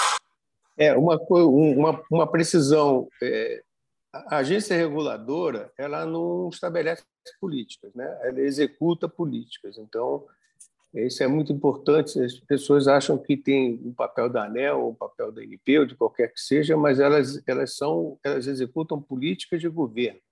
Elas são agências de Estado, mas que executam políticas de governo. É... Ok, ok, concordo integralmente, Duda. Agora, digamos, é, ao implementar políticas, elas acabam, digamos, definindo os títulos. Claro. É, é não, não, não. Claro que as agências são muito criticadas muitas vezes, dizendo que eu tenho muita autonomia, ou que fazem mais do que devem e tal. Claro. É que muitas vezes o que acontece? Por omissão do governo, você tem que fazer é, garantir o seu o, o, salário que você recebe tem que ter algum resultado, quer dizer. Então, muitas vezes, ou na maioria das vezes, você não tem políticas específicas de governo. Eu, eu vou te responder dando um exemplo muito um exemplo prático. É, a gente estava falando agora há pouco do hidrogênio verde. É, dois exemplos de dois países diferentes. O Chile tem uma política explícita de governo de ser um dos grandes exportadores mundiais de hidrogênio e o governo chileno tem feito acordos bilaterais, principalmente com a Europa e países asiáticos, né, pela costa do Pacífico, enfim, para transformar é, o Chile num dos grandes exportadores de hidrogênio verde. É, semana, há 15 dias atrás, o Departamento de Energia dos Estados Unidos liberou 8 bilhões de dólares para pesquisa de hidrogênio verde. É, tem a chamada lei bipartidária nos Estados Unidos, que era uma promessa de campanha do Biden, de um retrofit total da infraestrutura é, da infraestrutura americana é, através de tecnologias, vamos chamar tecnologias verdes, né? É, e o principal, o principal objeto de investimento é, é, é o setor de energia, mas é um, é, um, é um pacote de um trilhão de dólares e que voltado à redução das emissões do setor elétrico é, é, americano até 2030 reduzir a zero. É ambicioso, mas é uma meta. Quer dizer, são todas ações de governo. E, por último, aí voltando aqui ao Brasil, a gente meio abandonou o planejamento energético brasileiro. Você não tem mais. Ele antigamente ele era normativo, né? até as grandes mudanças no final dos anos 80, 90 é, do século passado, mas é, hoje nós não temos nada em termos de políticas explícitas, por exemplo, e, e continuam havendo dúvidas grandes, por exemplo, sobre um dos grandes mananciais, na minha opinião, de produção de energia, que é a eólica offshore. Que foi feito um decreto recentemente do governo, mas que gerou mais, mais dúvidas do setor do que, é, do, que, do que certezas. Então, o papel do governo, primeiro, a questão da, do fortalecimento das agências, não tanto para as políticas, mas principalmente para a execução de dar segurança jurídica e dar segurança do investimento de quem for investir é, nessas, nessas fontes de energia. E a questão também da sinalização, por exemplo, hoje, infelizmente, a capa do Globo hoje é que a manchete do Globo de hoje é um corte de 3 bilhões e meio de reais é, para investimento em ciência e tecnologia. Quer dizer, que uma boa parte disso, seguramente, é no setor de energia. Então, nós não temos sinalização de governo. O governo é fundamental nessa, nessa, naqueles, naquelas, é, na questão de formação de capital humano. O governo é muito importante quando você fornece bolsas de formação. Então, é, é, é nós temos problemas aí que estão diretamente ligados ao governo, sem que o governo precise empreender, muito pelo contrário o governo como facilitador é essencial, eu diria que não é nem que é essencial, ele é, ele é decisivo para que você possa ter isso aí. E aí vai depender da qualidade do governo que a gente tem, felizmente, por um lado, hoje em dia, infelizmente. Então é isso. Muito bom. Uh, Gerson. Bom, é, hoje nós vivemos um paradoxo de ter, por exemplo, é, no setor de energia elétrica, uma empresa de Planejamento Energético, EPE, muito bem qualificada, fazendo estudos super relevantes que poderiam é, orientar políticas públicas. Exemplo, os jabutis da Eletrobras lá foram quantificados. Quanto custam os jabutis da Eletrobras? A EPE deu a resposta, alguns bilhões, se não me engano, 53 bilhões de reais. 50. Não foi isso, né? 53, parece. É isso, Davi? É, é isso enfim, aí. É. Então, quer dizer, temos a informação que poderia subsidiar uma política pública adequada. Qual é a realidade? A realidade é que nós não temos nenhuma política pública sendo desenvolvida é, vamos dizer, visando o bem comum. Todas estão, visam é, bens localizados, setores localizados. E nós temos, numa época é, muito, na minha visão, triste, em que os recursos, recursos públicos são alocados aos grupos de interesse é, é, numa, enfim, numa canibalização do orçamento terrível. Nesse ambiente, nesse ambiente, é, eu tenho muita desconfiança do que se chama de políticas públicas para proteger esse ambiente ou aquele. Eu acho que nós temos que é, fazer uma terraplanagem nesse terreno aí para acabar com, essa, com esses lobbies todos. No próprio setor elétrico, nós é, saímos de uma situação é, em que, digamos, os temas de políticas públicas eram discutidos no Ministério, como disse o Davi, e, e, e visando o bem comum. e para uma situação em que temos agora inúmeras associações setoriais e cada uma delas usando, é, digamos, o tema mudança climática ou transição energética como uma muleta para proteger os interesses do seu setor. Né? Então, é, eu, eu, diria o seguinte: o que nós precisamos é menos, é, menos o que se, entre aspas, políticas públicas, que não são políticas públicas, e mais competição e mais atenção ao que ao planejamento de longo prazo, Davi disse isso, como faz como a EPE dá, dá os sinais. Quer dizer, a EPE diz quais são os, as diferentes fontes energéticas que têm diferentes propriedades, como é que elas devem ser é, valorizadas é, num ambiente de competição. Quer dizer, você, você quando compra dois produtos com qualidades diferentes, você tem as qualidades diferentes, você leva em consideração ao precificar essas coisas. Então, isso vale para a energia também, para as diferentes fontes energéticas. Algumas têm, são despacháveis, outras não são despacháveis, isso tudo está até, o Davi mencionou, num projeto de lei 414, que o Congresso Nacional não consegue eh, se dedicar porque fica fazendo isso que a gente está vendo de forma, enfim, ficamos todos embaraçados com o que acontece no país hoje. Então, é, eu, eu é, diria que a política pública, nós poderíamos talvez olhar para trás e ver por que, que deu algumas coisas erradas. Eu vou encerrar por isso. Eu nunca entendi, eu sempre, já em vários ambientes, eu repito a mesma pergunta. Por que, que no Brasil nós misturamos, como disse o Davi, 27% do que a gente chama de gasolina é, na realidade, álcool? Né? Na Europa é 10%, se não me engano. Nos Estados Unidos acho que é 12%. Mas, enfim, estou com os números um pouco antigos. Mas é, eu acho que é dessa ordem.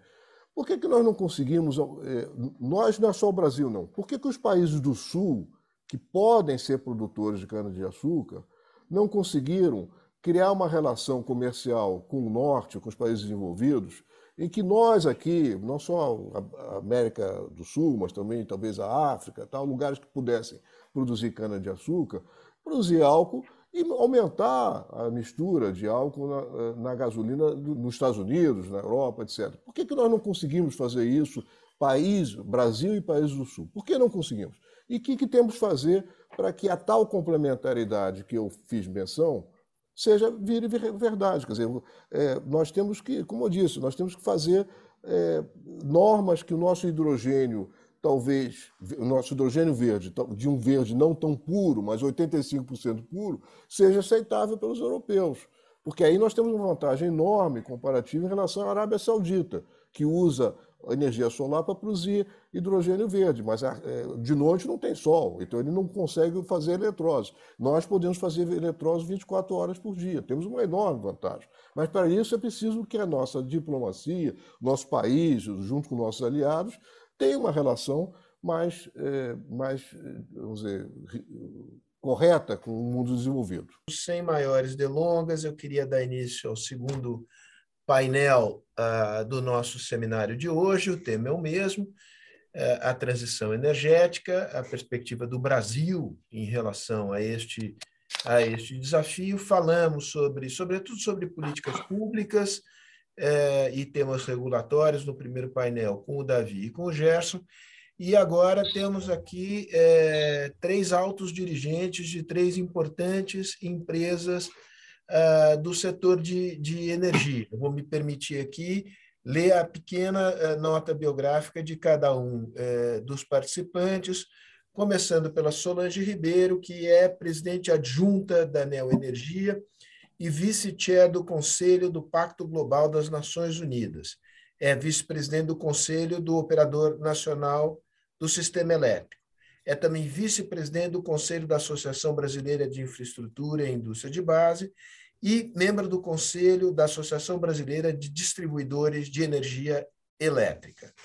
A Clarice Sadoc é presidente da AES do Brasil, graduada em Economia pela Faculdade Cândido Mendes tem um MBA em Finanças pela COPEAD da Universidade Federal do Rio de Janeiro e curso de extensão em Finanças pela Darden School of Business, University of Virginia.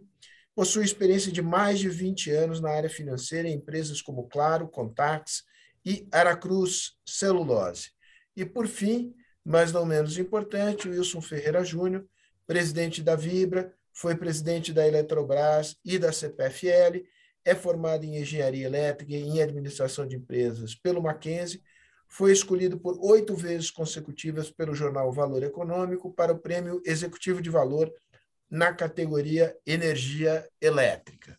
Muito bem, feitas as apresentações, é, eu convido, Wilson, se você poderia fazer a primeira, é, a primeira exposição. Depois eu sugeriria que a Clarissa fizesse a segunda e que a Solange fechasse essa primeira rodada, que é a rodada de intervenções iniciais, de cerca de 15 minutos, e aí a gente pode conversar.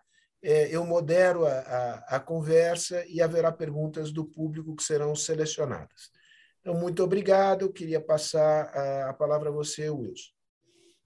Obrigado, Sérgio.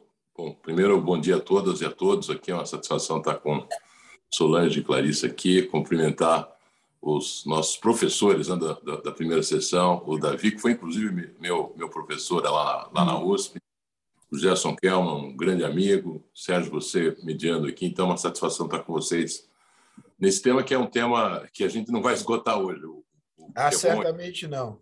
Então, é, mas eu, eu queria talvez, é, até em função de tudo que foi colocado, né, é, primeiro apresentar um pouco da, da, da, nossa visão aqui. Né? Quer dizer, eu acho que talvez uma das coisas que a gente não tenha colocado com clareza é que os compromissos que foram feitos é, pelos países, né, na, na, especialmente na COP 15, que foi lá em Paris, é, eles são compromissos que têm prazo. E o prazo é de. Nós estamos olhando, mirando aqui 2050. Então, a primeira coisa importante, gente, olha, a transição vai ocorrer e nós temos que fazer uma gestão para que até 2050 né, a gente não tenha um crescimento da, da, das emissões, até pelo contrário, tenhamos um, uma queda das emissões proporcionais em cerca de 57%. Isso, isso é, é, é, o tema do prazo é uma coisa relevante, porque e aí tentando olhar um pouco as empresas né, e as contribuições que as empresas têm em vista dos compromissos que foram assumidos, né, a gente vê hoje com muita com muita frequência né, as empresas se manifestando publicamente com relação aos seus compromissos de net zero. Né? Lembrando que os, os compromissos de net zero são relativos a três escopos de de emissão, as, as emissões diretas, as indiretas e aquelas que, que, que, são decorrentes dos produtos que você comercializa. O tema do, do, do Net Zero, que, que de alguma maneira nos, nos coloca os, os compromissos empresariais, nós, por exemplo, assumimos o compromisso de, de, eliminar as nossas emissões de escopo 1 e 2 até 2025. Isso é uma redução de 67% do que a gente emite, e, e as fórmulas são, são as clássicas. Né? de remoção, de eliminação de, por exemplo, nós mudamos todos os nossos veículos de frota de frota leve para etanol, nós estamos é, desmobilizando é, instalações que temos que consomem, por exemplo, óleo combustível, óleo diesel, etc. E, esse, e isso é muito comum, quer dizer, as empresas podem dar essa, essa, essa ótima contribuição e isso vai, vai, vai, de alguma maneira, já nos, nos ajudar aqui, ou vai contribuir de, de forma definitiva para que a gente pelo menos até os compromissos até 2030 sejam já assumidos pelo Brasil sejam cumpridos. Mas os compromissos de net zero mais para frente, numa empresa de petróleo, por exemplo, que comercializa derivados de petróleo, eles só, só vão ser cumpridos na medida em que você tenha sucedâneos para os derivados que você está, é, de fato, é, comercializando.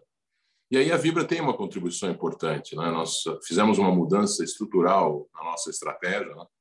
e, e criamos o que a gente chama de uma plataforma multi-energia exatamente para viabilizar que os consumidores, na medida que venham fazer a sua transição energética, possam ter, de parte de uma distribuidora de combustíveis e agora, a partir de agora, energia elétrica e biocombustíveis, as alternativas que façam, façam sentido e que, portanto, permitam a eles descarbonizar as suas próprias emissões nos seus próprios processos produtivos. E aí vale a pena colocar, Sérgio, amigos, que você pode fazer. Eu estava vendo aqui no, os dados relativos a, ao tema da, das emissões, eles são, quer dizer, depende da fonte, é, são coisas diferentes. Mas eu vi, por exemplo, acho que o, Gerson, o próprio Davi, falando que nós éramos o sétimo emissor, que foi o Gerson, e, e, e, eu tenho os dados da IEA de 2020, nós éramos o décimo segundo. E, e, um dado também muito importante são as emissões por, por unidade de PIB considerada a paridade é, de, de poder de compra da, das moedas, né? É, onde o Brasil era o 16 né? é, e, e, aí vale a pena colocar o seguinte: 16 praticamente o, o, praticamente o dobro do primeiro colocado, que seria Suécia, Suíça e Suécia. Né? E aí eu lembrei da, do que foi dito há pouco pelo próprio Kelman, 75, o Kelman e o Davi também, que 75% da nossa, das nossas emissões são relativas aqui ao tema da agricultura, mais da metade relativo ao desmatamento. Se nós eliminássemos o desmatamento, né, se fosse possível fazer só isso daqui, nós já seríamos o país de menor de menor é, é, emissão por unidade de PIB produzido, o que é uma, uma vantagem excepcional para o país no contexto que a gente vai ter das economias é, é ao longo do tempo.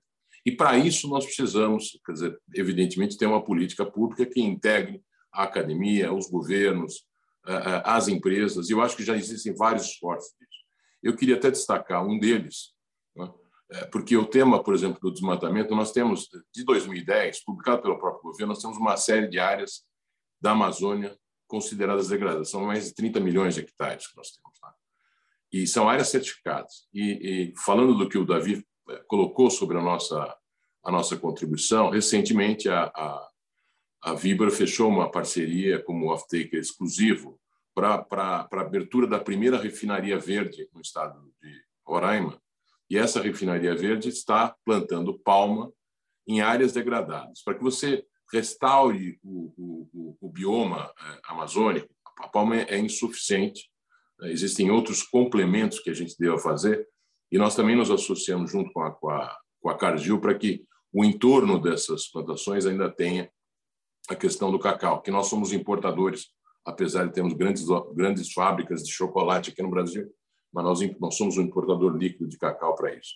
Então, com isso, nós vamos, quer dizer, para se produzir é, praticamente um quarto do consumo que nós temos na região norte de, de diesel verde, nós estamos fazendo essa refinaria com, com palma e essa refinaria vai produzir diesel verde e combustível sustentável da aviação. Mas veja, em 120 mil hectares só, nós conseguimos atender a praticamente um quarto da, da, da, da nossa produção em áreas degradadas. Então, quer dizer, o valor que nós temos aqui, o potencial que nós temos aqui, futuro é enorme e, e, e vale a pena a gente se, se deter nessa perspectiva.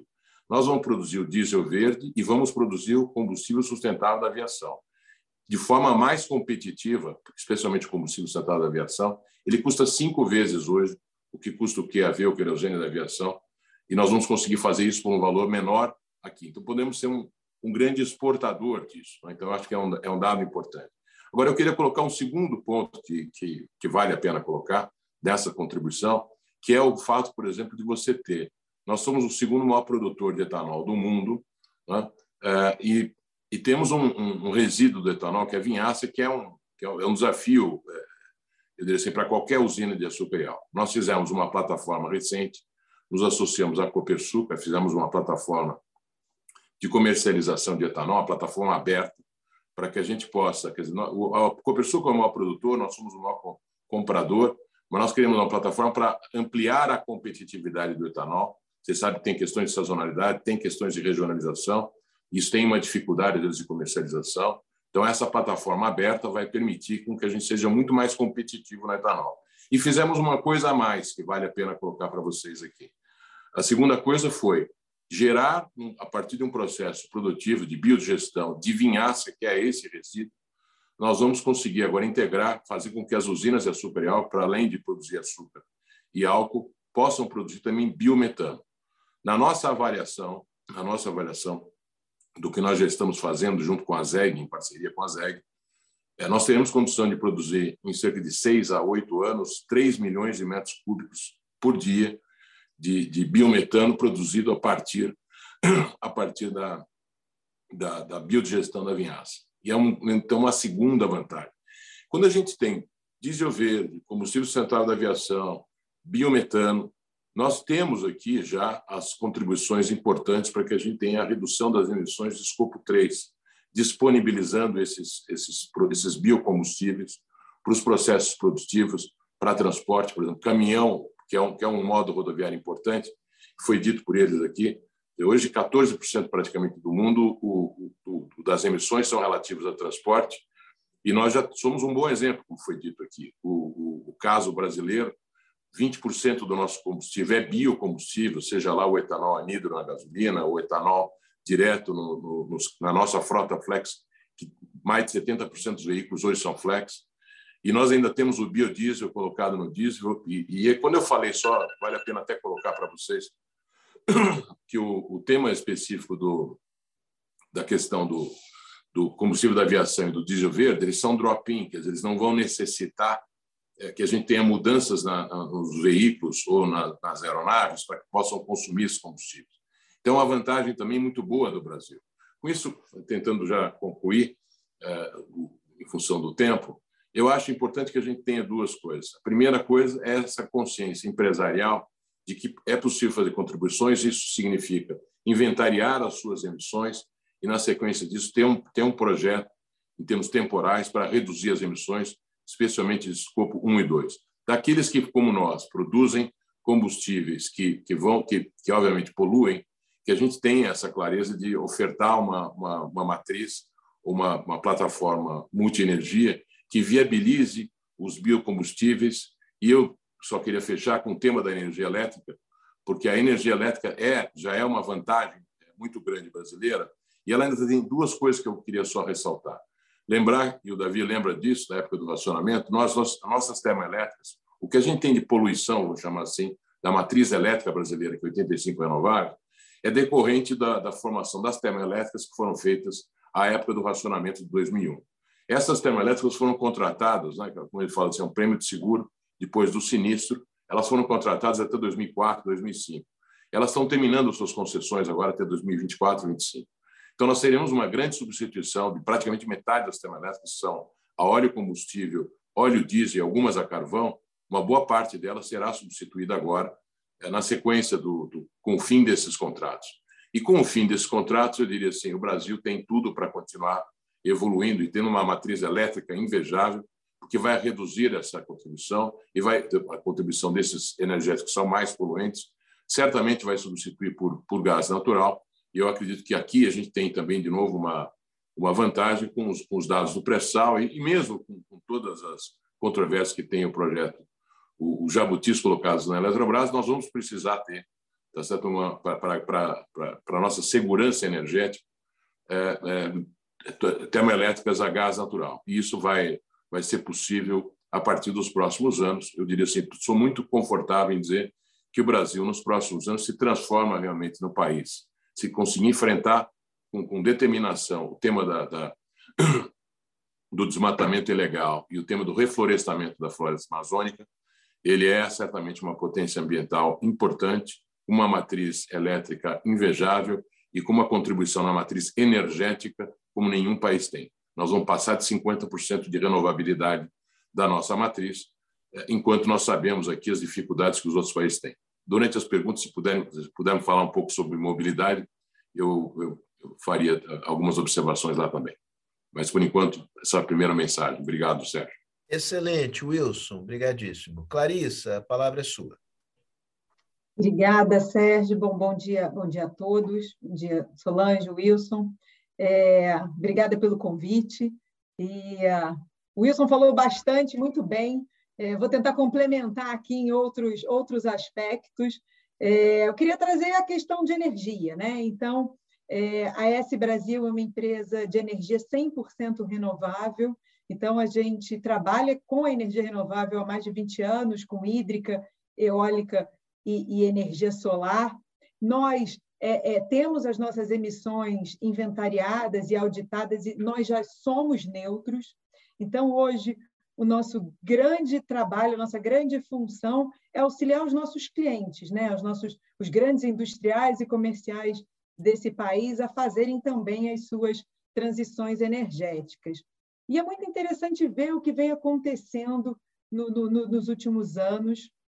É, a gente vem falando muito de ESG, é, e sem dúvida é, é, esse assunto foi cresceu muito nos últimos dois anos com a pandemia, e, e é impressionante ver o comprometimento das grandes empresas brasileiras com esse tema. Eu, eu concordo plenamente com o Wilson é, da potência renovável que é esse, esse país e o grande trabalho que as empresas vêm fazendo. Né? A gente tem regras muito rígidas de padrões mundiais de, de primeira classe, é, e, e, e, as empresas cumprem isso e buscam estar sempre se modernizando e se atualizando para cada subir cada vez mais essa regra, né? Essa régua. Eu me lembro que três anos, três, cinco anos atrás, é, a gente sempre atendeu os clientes no Mercado Livre, fazendo essas ligações é, bilaterais com os clientes, e eles vinham até a gente porque a gente vendia energia renovável. Então, era isso que ele queria, energia renovável, check.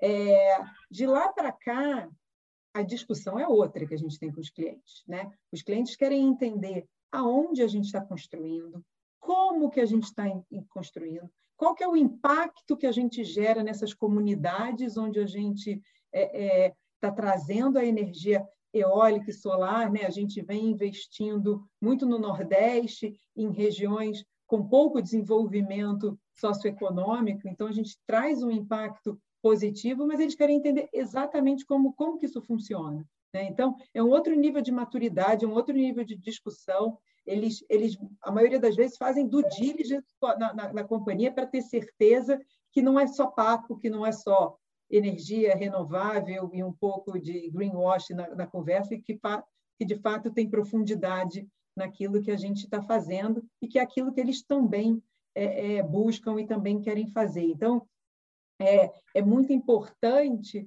essa associação é, é, do renovável, do verde, com, com também o impacto na sociedade, né? com que a gente, como que a gente está trabalhando de fato com as pessoas. Então, acho que esse é o próximo pulo do gato, é, é realmente transformar isso num mercado rentável de, de, de crédito de carbono, de, de produtos mais renováveis, trazendo aí a viabilidade econômica também para a gente ver o, o, o, benefício em regiões mais, mais complexas, como mencionado, como a própria, como a própria Amazônia. Né? O Brasil é, sem dúvida, um país com muitos recursos naturais é, para, para, energia renovável. A gente ainda tem muito espaço para energia eólica, para energia solar no Brasil, no, na parte territorial, é, mas também tem muito espaço para crescer no, no, no, que a gente fala do offshore. Né?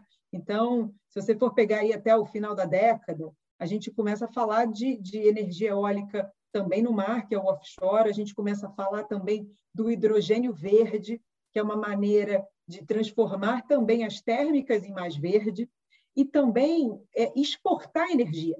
Né? É, é, uma possibilidade, o Brasil está muito bem localizado, é, próximo à Europa, próximo ao, ao, aos Estados Unidos, mas pensando principalmente para a Europa, é um produto que a gente pode, mais à frente, estar tá comercializando é, e, e exportando energia, então trazendo um novo produto para o PIB brasileiro. Então, assim, eu vejo, sem dúvida, é, é muito potencial é, nesse, nesse mercado, nessa, nessa, nessa, nessa indústria, e quanto mais isso tiver valor, melhor vai ser para a gente trazer essa, essa, essa consciência para aqueles que ainda não, não, não chegaram lá. Né? Então, enfim, eu tenho bastante otimismo aí com, com, com tudo que vem, que vem na próxima, nos próximos anos.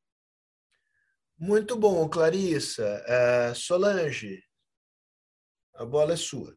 Obrigada, Sérgio. É um prazer estar aqui. Eu estou com a voz ainda me recuperando de uma Covid, então estou com a voz meio, meio, estranha. É, que bom que foi online, né? Essas coisas é, permitem isso aí. Bom, falar depois de todo mundo tem um lado fácil, né? Porque depois do, por exemplo, o Kelman e o Davi, que são fizeram história né, com a implementação das agências reguladoras tão importante para tudo isso acontecer, é sempre um prazer enorme, fora meu amigo Wilson, que está desbravando outros setores aí, certamente trazendo uma visão muito importante. A Clarice, é um prazer estar aqui com você também, né? Essas múltiplas, eu tá, tentar trazer um pouco aqui da visão, como é que eu estou vendo como as empresas estão se, é, digamos assim, entrando nesse processo e o que é que levam para o dia tentando se complementar a tudo que já foi dito, né? Essas múltiplas crises que a gente tem passado e você Sérgio falou no começo aí, quer dizer, a questão mudança climática, insegurança alimentar, é Covid, né, que ainda estamos, quando a gente para dois anos e meio com isso, a guerra da Ucrânia, eu acho que de fato tem testado é, as empresas e as lideranças empresariais ao máximo, né, como lidar com essas adversidades o que é que de fato é importante nesse momento. Então, esse entendimento, acho que a Clarice trouxe um pouco isso, e o Wilson também, que as empresas têm um papel crucial a desempenhar como negócios responsáveis, né? e para trazer é, respostas, de fato, aos desafios climáticos, a contribuir com a sociedade de uma maneira mais ampla mesmo. Né? Esse entendimento que melhorar as questões sociais, por exemplo, é também uma função primária dos negócios, é fato hoje. Eu acho que a gente entendeu, é, daí a, a, a relevância né, que a agência SG tem trazido. É, não é mais opcional, é parte do negócio, até para a gente atrair os melhores talentos, né?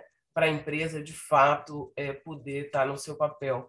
Então, é, a responsabilidade que antigamente da gente ia só com shareholders, né, agora é muito mais para todos os stakeholders, efetivamente. Né, vai muito além né, dos resultados econômicos. E nessa agenda, como é, é, não me lembro mais nem quem falou aí de, de, tanta, tanta fala interessante, mas essa agência climática, quer dizer, a gente está muito longe do 1.5 do Acordo de Paris. Ainda temos muitos desafios pela frente.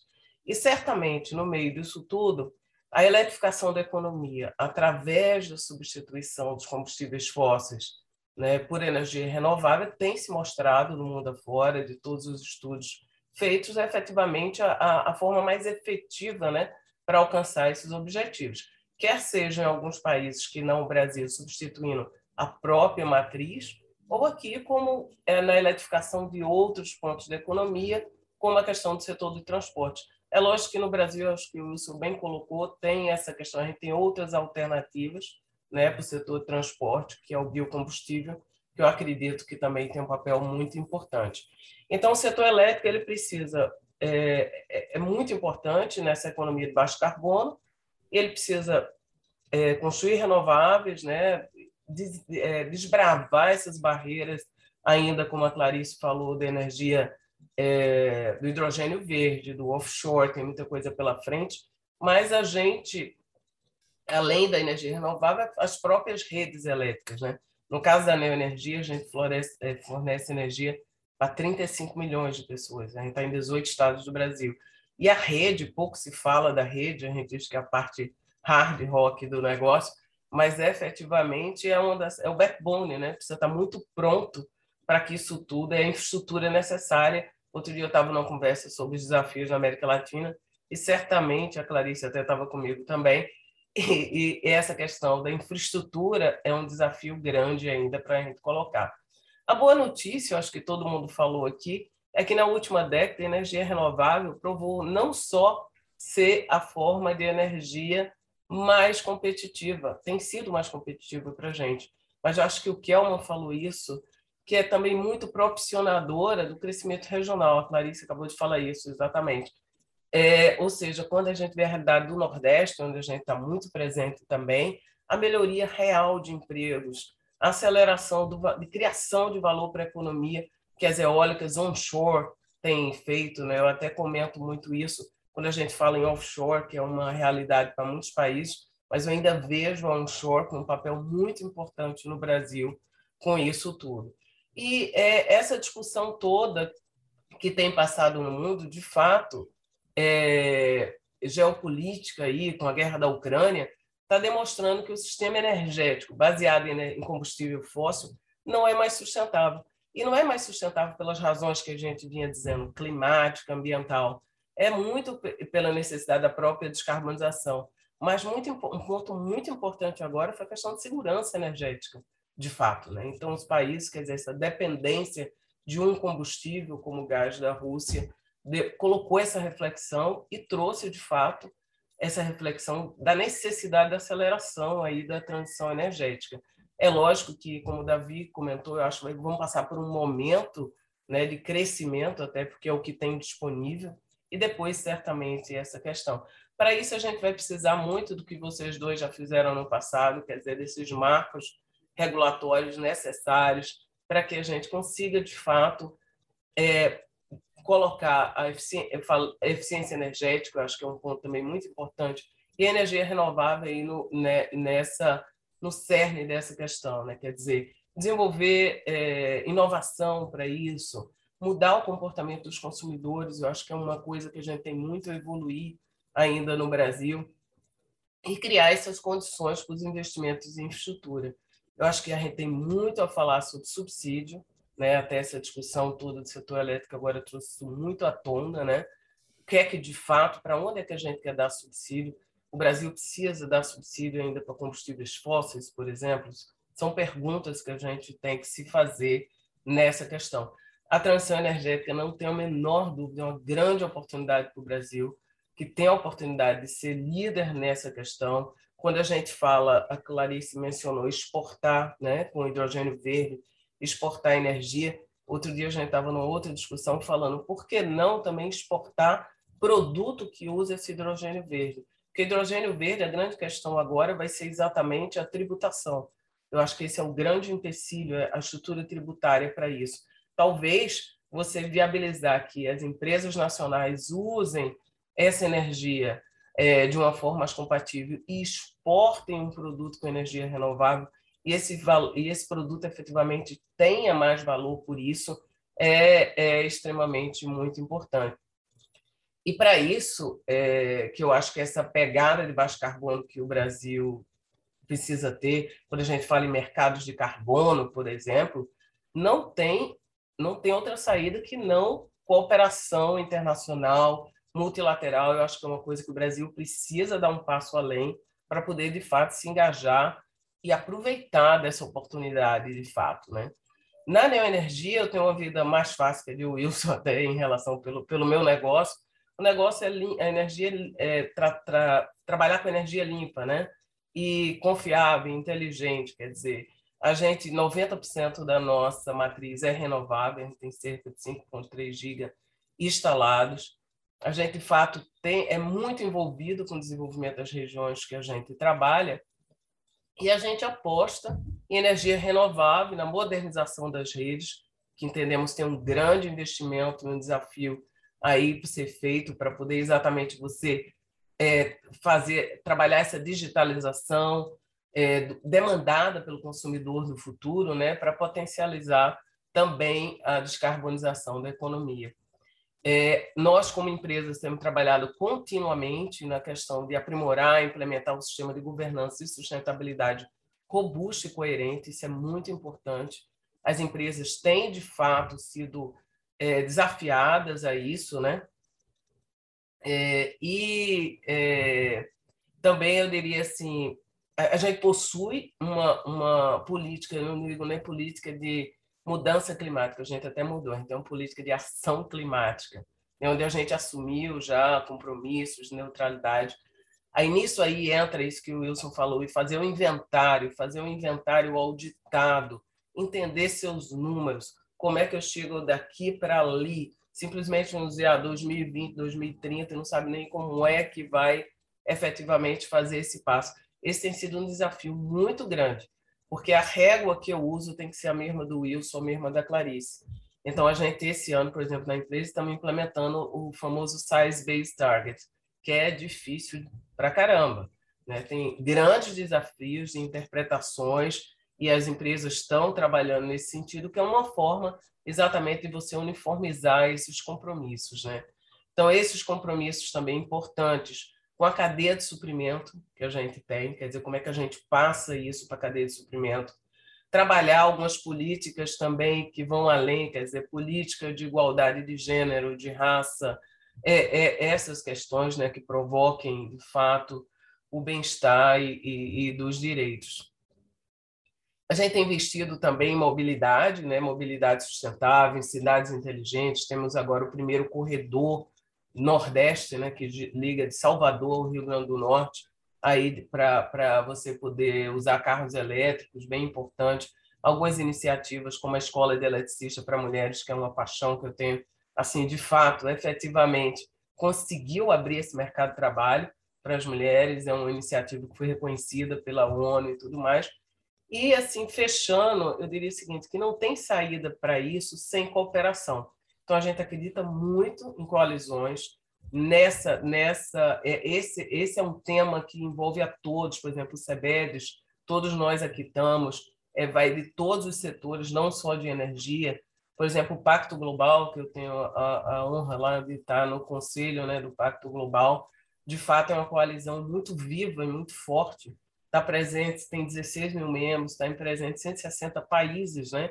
E dá uma sustentabilidade muito grande para as empresas, através dos objetivos do desenvolvimento sustentável da próprias, e dos próprios princípios né, de, de, da, da ONU, é, e traz ferramentas né, para exatamente habilitar as empresas a entender como estão e o que é que tem que fazer para chegar onde está. Então, eu acho que o, o, o, principal ponto disso é, de fato, essa cooperação. Sem isso, a gente não tem como fazer e eu não tenho dúvida que esse é um caminho sem volta e o Brasil precisa aproveitar esse momento de forma muito competente. Sérgio, esses seriam meus comentários iniciais. Muito Obrigado. bom, Solange. Prazer ouvi-los aqui. Tem várias perguntas. Eu vou aproveitar aqui uma intervenção do, do Luiz Fonseca. É, o Luiz Fonseca, Wilson, certamente não gosta de você aqui. Ele, ele tem todo o direito de se manifestar, embora um pouco fora de tom, Luiz, porque aqui é o espaço de fazer perguntas. Você tem todo o direito de criticar, mas essa longa peroração aqui é uma coisa até um pouco chata. Mas tudo bem, se você é bem-vindo de qualquer maneira. Ele, ele começa lá as invectivas dele contra você, dizendo que a BR hoje vende a gasolina mais cara do, do mercado para engordar o, o, bolso dos acionistas privados e lascar o consumidor. Né? Então, não vou pedir que você responda necessariamente a essa pergunta. Eu acho que tem um tema mais geral que ele lança aqui, que, que é o seguinte: é possível fazer. As empresas veem uma possibilidade, digamos, você ter bons negócios de investimento em energias uh, renováveis, sobretudo vocês, Wilson, estão, de fato, fazendo uma transição grande, né? porque no caso da ES e da Neoenergia, eles já estão mais em renováveis, né? Mas fazer isso, digamos, com custos uh, uh, relativamente baixos, que deem competitividade ao setor industrial brasileiro, que sejam favoráveis também ao, ao consumidor. Quer dizer, o economics dessa coisa funciona bem, é, sem subsídios, é, ou subsídios ainda são é, necessários para a, a, transição funcionar. E numa linha que, que Solange e a própria Clarissa sugeriram, o Brasil pode, além, digamos, de ter uma produção interna de baixo carbono de energia, ter, ter, ser exportador líquido de energias renováveis. Depois a gente fala do, do mercado de carbono propriamente, mas estou dizendo é, é, primariamente se é possível é, que esse seja uma meta do país, não só das empresas. Vamos seguir a ordem. Wilson, começa você e, e depois é, a gente segue a sequência aqui. O, o, Luiz não, não larga do teu pé, agora ele pede que você dê uma fumadinha e tal. Ô, Luiz, sossega aí. Pô. Vamos lá. Vou me segurar aqui. Você se segura, você se segura aí. Vamos lá. Bom, acho que vale a pena, talvez, endereçar um pouco da, da, do desconforto dele. Essa companhia era uma, é uma companhia que completou 50 anos no ano passado e, e, ao longo de 48, ela foi uma companhia estatal e ela de fato tinha a maior rede e, e tinha possivelmente os maiores preços. É, eu estou há um ano, quase um ano e meio na companhia e, e, nos últimos quatro trimestres essa companhia é a companhia já é a companhia de menor custo das grandes, né? entre nós, Raizen e Cosan, isso referendado pelos e já somos assim percebidos como a segunda empresa, não não não mais a mais cara. Perdemos uma rede, chegamos a ter 40% do mercado, hoje temos 28% do mercado. Então, a companhia tem, está à busca de ser é, é, é a empresa de menor preço brasileira. Ela está trabalhando fortemente para isso. É, e eu acredito que a gente vai conseguir. Nós estamos é, no caminho. E é a única que está oferecendo exatamente essa segunda. Quando eu falo do negócio do, por exemplo, do etanol, dessa plataforma que, que a gente fez digital, aberta, para qualquer um colocar, a gente quer que o etanol brasileiro seja o mais competitivo do mundo. Né? Ele ainda não é, mas ele, ele pode ser. É, a gente já sabe, por exemplo, que a própria Copersuc trabalha em alternativas de exportação. O, o, o, mundo começa a olhar o etanol agora como essa alternativa. Nós não estamos no 27%, foi dito pelo Kelman. É, na Europa e nos Estados Unidos, as misturas ainda são bastante pequenas, na, na ordem de 10% a 12%. A Índia está procurando já colocar biocombustível nos seus, nos seus veículos. E aí, Sérgio, só para fazer uma referência da, da, questão do subsídio que você colocou, é, é, eu, eu, eu pessoalmente sou contra o subsídio. Né? Eu acho que a gente deve. É, o subsídio ele, ele cabe no momento do desenvolvimento, talvez para que você viabilize aquela plataforma, mas ele não pode ser de forma permanente colocado. É só lembrar que nós temos, por exemplo, o programa ProInfra, que foi criado há 20 anos atrás, é, nesse programa a gente comprava, talvez os valores de hoje sejam muito próximos disso, energia eólica e energia solar a valores que eram da casa de 400, 500 reais o megawatt-hora. Esses valores de hoje são abaixo de 200, mais tendendo a 150 reais. Então, houve o desenvolvimento. É, o Brasil é possivelmente um dos países que tem o maior potencial. O, o, o nível de insolação brasileiro médio é maior do que os melhores pontos na Alemanha, que é um dos países da Europa que mais utiliza isso.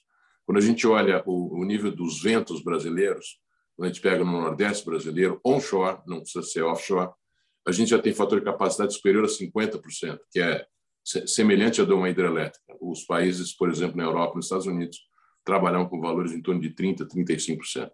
Então, é por isso que a energia renovável no Brasil ela é competitiva hoje e muito provavelmente não há nenhuma, mais nenhuma necessidade de, de nenhum tipo de subsídio. Os subsídios foram criados para viabilizá-las, elas foram viabilizadas e são hoje altamente competitivos. Como eu acredito que nós já temos o etanol de forma competitiva, pode ser maior, e, e ele vai ser, já a partir do, de 2030, o combustível que vai mover nossos veículos. Eu faço uma referência importante quando a gente fala de eletromobilidade, e a esse tema. O mundo precisa eletrificar na Europa a frota, porque a energia que eles produzem é, é um quarto, em termos de renovabilidade, da, da brasileira. Então, para você fazer um veículo elétrico, gasta mais energia que fazer um veículo a combustão. É importante que a gente saiba disso. Na, só na concepção do automóvel já gasta mais. E quando você olha a vida útil do veículo, então, para dar o exemplo, um veículo elétrico produzido hoje na Europa, é, na sua vida útil, vai emitir próximo de, de 99 gramas de, de carbono por quilômetro rodado, ao longo da vida útil, na média. Né? Um veículo etanol brasileiro é, consome e emite 86. Não há razão para a gente eletrificar aqui. Se você eletrificar aqui, esse valor seria na casa de 60 gramas por, por, por quilômetro rodado. Então, o, o, a gente tem é, alternativas brasileiras muito mais eficientes, mais baratas, sem falar que o veículo elétrico custa duas vezes e meia o preço de um veículo normal. Né? Então, eu diria assim, nós temos aqui, nós estamos saindo, chegando num ponto onde esse debate que não pode ser só dos encargos, dos incentivos, tem que ser também em cima da tributação, como está havendo agora no Congresso, vai fazer com que a gente tenha, sim, não só combustíveis, mas também energia elétrica, telecomunicações, mais barato, porque a gente escolheu lá atrás, né, é necessário que se faça talvez uma, uma reforma tributária para isso, tributar as utilidades. Então, hoje, o nível de imposto de CMS, PIS, COFINS, é, na, na energia elétrica, na telecomunicações, no saneamento, ele soma quase metade do valor de uma cota.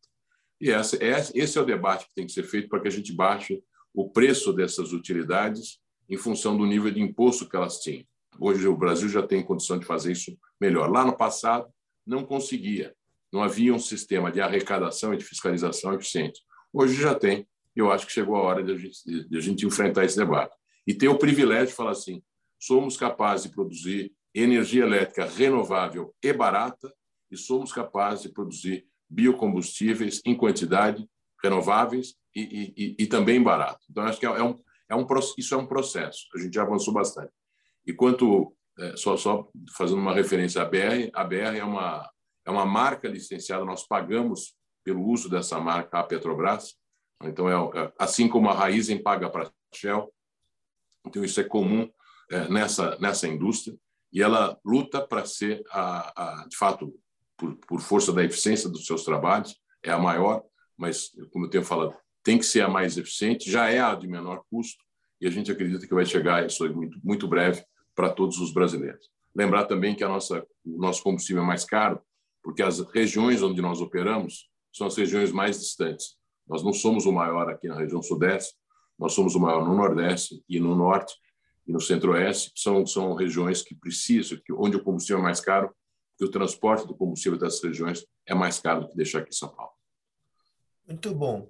Uh, Clarissa, é, te dou aqui a alternativa de você tomar esse mesmo tema abordado uh, pelo Wilson, ou, digamos, puxar uma derivada desse tema que uh, você mencionou na sua intervenção, que é a possibilidade de gerar recursos a partir de créditos de carbono. Você falou do trabalho cada vez mais intenso que vocês têm com os clientes industriais de você. Como é que você vê essa perspectiva do desenvolvimento do mercado de carbono no, no Brasil? Legal, Sérgio. Eu acho que, é, é, sem dúvida, é importante a gente transformar esse, esse, isso num valor, né? e não só num custo para as pessoas. Então, é, é, isso tem um valor, o crédito de carbono. Isso é uma discussão que está sendo feita em vários ambientes é, mais institucionais, regulatórios e também privado. Então, tem toda uma discussão de se criar um mercado privado de, de, de crédito de carbono.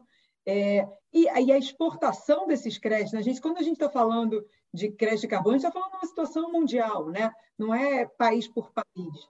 Então, é, é, sem dúvida, essa é uma discussão que está avançando mais rápido em outros, em outros países. A gente precisa ter uma discussão mais ampla aqui. É, eu acho que ano que vem, a gente está falando aí de, de um novo governo, seja ele qual for, é, é, e tem que a gente precisa trazer essa agenda né, de de dar mais esse passo. Teve, teve uma discussão agora aprovada que deu um primeiro passo, a gente precisa seguir nesse, nessa, nessa discussão, modernizar o sistema elétrico também. Então, a gente tem aí, até vi alguns comentários aqui discutindo a questão de cota, não ter cota. É, enfim, eu vejo com muito, com muito valor é, é, acabar com as cotas, porque na prática você a cota você tira o risco hidrológico do gerador. Né? Então, ele fica ali meio sem dono. E a pior coisa é você ter um risco sendo, não sendo administrado. Né? Então, na hora que você devolve o risco hidrológico para o responsável, isso vai ter, isso vai ter um, isso já tem um custo, mas ele fica mais claro para todo mundo. Aí, por outro lado, a gente tem as hidrelétricas que podem funcionar como grandes baterias no sistema brasileiro. Então, a gente precisa repensar aí o sistema intermitência, todas essas discussões de quanto que a gente precisa de térmica, quanto que a gente pode usar a hídrica é, é, como a grande bateria do, do, do, país. Então, tem, tem muita oportunidade, seja no mercado de crédito, seja no, no, no mercado é, de energia, que merece discussões mais profundas e, e revisões regulatórias no, no, próximo, no próximo governo. Isso significa que só dá para fazer com mudanças governamentais, regulatórias? Não. Tem muita coisa que o setor privado pode fazer e já está fazendo. Eu acho que não, que não são excludentes. Né? Da mesma forma que tem políticas públicas, o setor privado tem um papel muito grande e vem desempenhando esse papel. Então, é, é, é muito importante tudo que está acontecendo e tudo que as empresas estão fazendo e a gente gerar valor gerar valor para as comunidades, para que todo mundo é, é, é ganhe com essa transição energética, ganhe com esse, com, com, com, com esse valor que o Brasil está tá gerando, para que tenha interesse, né? E, e, e, o interesse não fique em, em, em, outros lugares. Deixa eu fazer uma pergunta que é uma pergunta geral aqui, na verdade, é uma, só para a gente aqui é, situar essa questão, e aí eu tenho deficiências de informação que acho que vocês nos ajudam aqui a resolver, e eu acho que é, é útil para o público.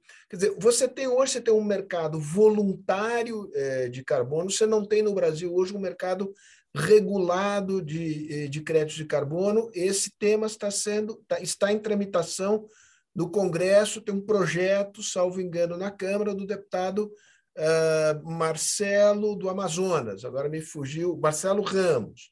Né?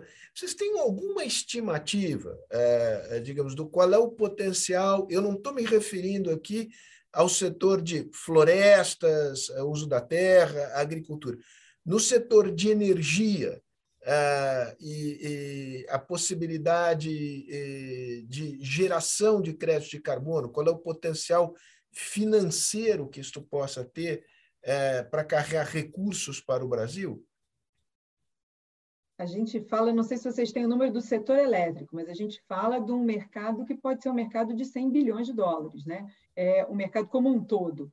Agora, o setor elétrico é um, é um, é um pedaço desse, desse mercado, sem dúvida, e a gente vê, inclusive, o preço aumentando, né? É, é, desse crédito de, de, de, carbono já hoje. Quer dizer, você não tem um mercado tão amplamente divulgado, mas as empresas que muitas vezes vêm comprando créditos para se neutralizar, é, você já vê aí nesses últimos anos como que esse mercado vem evoluindo, como esse preço vem, vem, vem, vem subindo. O preço aqui é mais, muito mais baixo do que no mercado europeu, né? Porque é voluntário. Porque o nosso é voluntário. É voluntário. Então, ele, ele, ele de fato é mais baixo. Os valores que a Clarissa colocou são 100 bilhões de dólares até 2030. Uhum. Então, é um, é um processo é, evolutivo. Mas, mas a gente só para a gente ter uma ideia, o Brasil tem os chamados CBIOS, empresas como a nossa é obrigado, tá certo, pelo volume que acaba é, comprando é, de, de, combustíveis, pelo volume que você vende em média móvel de 12 meses, você tem que comprar os CBIOS também.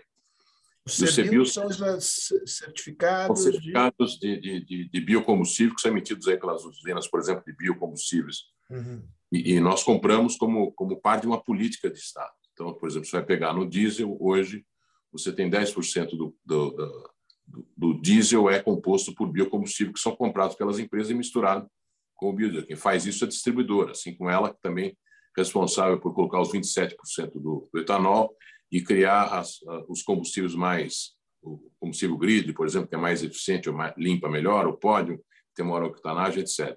É, é, Para você ter uma ideia do, do, do potencial brasileiro, especialmente em função de volatilidade de mercado, a gente teve, por exemplo, nesse ano aqui um, um atraso na safra, por exemplo, de etanol. É, o, bio, o, o, o CBIOS aumentou em cerca de nove meses, ele praticamente triplicou de preço, triplicou de preço. E, e, e quem vai ser capaz de emitir CBIOS, quem vai ser capaz de emitir IREX, é, é, é, é o Brasil. O, Brasil vai ser o maior produtor dessas coisas, porque é o, o a, a matriz elétrica é gigantesca e é renovável. Essa que é a enorme vantagem que a gente tem. Então, eu não tenho eh, dúvida nenhuma. A gente pode discutir o valor. Pode ser mais do que isso aqui, se, se o mundo não avançar e só nós avançarmos. Mas nós já estamos condenados a avançar, porque a maior parte, a, o, especialmente a solar e a eólica, que, que, participam dos leilões, elas são mais competitivas hoje do que as hidrelétricas e as próprias térmicas. Então, nós vamos expandir essa base. A base das, das termoelétricas, como eu falei, vai ser substituída por termoelétrica gás natural, é, ou GNL, como foi colocado. E aqui, Sérgio, até aproveito para fazer uma, uma, uma referência. A transição energética de, de, clientes industriais, por exemplo, a gente estava falando do Norte, Nordeste, nós temos muitos. Toda a nossa parte, por exemplo, de siderurgia, siderurgia mineração, está tá afastado do, do, da região Sudeste que a gente está aqui uhum. é, concentrado. E, e, nesses locais, é, esses, você tem que chegar com combustível líquido, com diesel, com lubrificante, com óleo combustível. E, e, as distribuidoras de energia elétrica, como tem a Solange, como tem a Clarissa, elas, elas são 99,9% é, universalizadas. Significa que não há cliente de qualquer categoria, residencial, comercial, industrial, que não tem energia elétrica. O mesmo não ocorre para a distribuição de gás natural. Então, quando você pega a distribuição de gás natural, 90% dos clientes estão fora do grid, não são atendidos por uma distribuidora. Então, para que eles venham a fazer sua transição energética, ou ele vai direto para um processo elétrico mais eficiente e, e uhum. consome energia elétrica de uma distribuidora, quer dizer, usa a rede da distribuidora para passar por isso, ou ele vai fazer uma transição energética, por exemplo, para um processo térmico a gás natural, que terá que ser feito por GNL. Então, ele a gente origina o GNL no, em, em algum local, normalmente na, nos portos brasileiros, e leva esse eh, liquefaz esse esse gás, leva para o caminhão até até a instalação dele e aí faz a, a regasificação desse gás. É assim que vai funcionar a transição. Aliás, que já funciona no mundo inteiro, não, é? aqui não vai ser diferente. Então, essa é uma característica importante de ser compartilhada com, os, com as pessoas que nos acompanham hoje aqui. Wilson, deixa eu é, jogar Sérgio, só um, é, não, só um comentário em relação a essa questão do, do, carbono. O decreto recente tentou acelerar isso, né? mas de fato a gente depende muito do, dos PLs. E essa é uma temática que a iniciativa privada tem levado para o governo. Por exemplo, as discussões em Glasgow mesmo foram nesse sentido. Uhum. Os passos que o Brasil deram foi extremamente importante porque, de novo, a gente não está sozinho nisso. Para acessar esse recurso, que além da energia renovável, a gente tem soluções baseadas na natureza, né? Exemplo, como o Wilson deu lá da Floresta de Palma, por exemplo. Exato. Então, efetivamente, isso, para entrar, você tem que jogar a regra, porque você já tem os mercados acontecendo lá. Então, para poder haver essa troca, né? qual é a base e isso é bem importante para que o Brasil tenha acesso a esse recurso. Solange, só para aproveitar teu comentário que é muito bom, é, lembrar aqui para quem nos está assistindo que a gente fez um seminário sobre o mercado de carbono que discutiu esses temas regulatórios. É, lá no nosso site a gente encontra, eu nunca vou me esquecer, porque nunca me deu tanto trabalho moderar um debate, porque é um tema intrincado, não, não, foi, não, não foi fácil.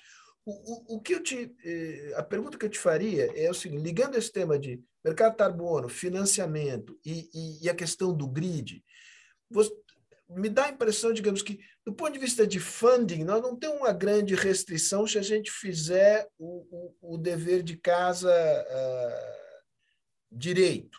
Né? É, é, essa questão do, do grid, digamos, de ter um grid que seja integrado, que seja smart, ou seja, o quanto que a gente precisa de investimento nessa área, é, o quanto, digamos, a gente tem de deficiências nessa área, o quanto isso pode ser uma restrição para uma transição energética é, mais acelerada no Brasil. É, essa é uma área que a gente não tem dificuldade de conseguir financiamento, inclusive financiamentos é, é, verdes, né? Assim, a já acesso a tem ideia hoje em dia que você tem bônus associado a metas e tudo mais. O grande ponto é o seguinte, por exemplo, se você chegar no limite que você precisa trocar os medidores de energia dos consumidores, que vai tem muito a ver com essa, essa questão que a, que a a Clarice falou da modernização do setor, né? Porque o que, é que vai acontecer no final com a modernização do setor? Você vai separar a rede, né? E é assim que devia ser. A rede ela tem que dar acesso a todo mundo igual. O que não pode acontecer é que hoje você tem assim os bypasses não econômicos, né? De algumas, de alguns tipos de, de, de digamos assim, de geração que acessam a rede de uma forma mas é, com subsídios diferentes de outros. Então a rede está lá, é uma estrada. Solange, Solange, é, é, como, digamos, como eu não sou da área, eu acho que eu, eu, eu sou representativo aqui de, quem, de uma parte de quem está nos ouvindo. Quem é que tem subsídio hoje para acessar a rede? Como é que você equaliza isso? As energias, por exemplo, as energias eólicas ainda tem, agora com a MP, é, quer dizer, com 414 se você paga ou não a conexão, de que forma você paga. A GD foi estabelecida em lei, mas tem um tremendo subsídio sobre o uso da rede. Então, no final, qual é o limite disso, que é como evoluiu no mundo afora? A rede está lá, é uma estrada que você paga um pedágio e eu pago o mesmo que você paga. A concorrência, de fato, devia acontecer quem tem energia mais barata para é, se colocar isso. Então, você vai passar por um momento, quando eu digo os investimentos que você precisa fazer em automação, em, em a medição, por exemplo, a, o medidor para você poder escolher a que horas. Hoje, no Brasil, a gente não tem ainda uma tarifa para o consumidor residencial que diferencia a hora que eu vou consumir energia, que eu posso cobrar um pouco um, um custo diferente. Com essa separação que a gente fala da distribuição da comercialização, você vai, vai, vai poder oferecer esses produtos ao consumidor efetivamente com alguém que pode gerenciar esse risco.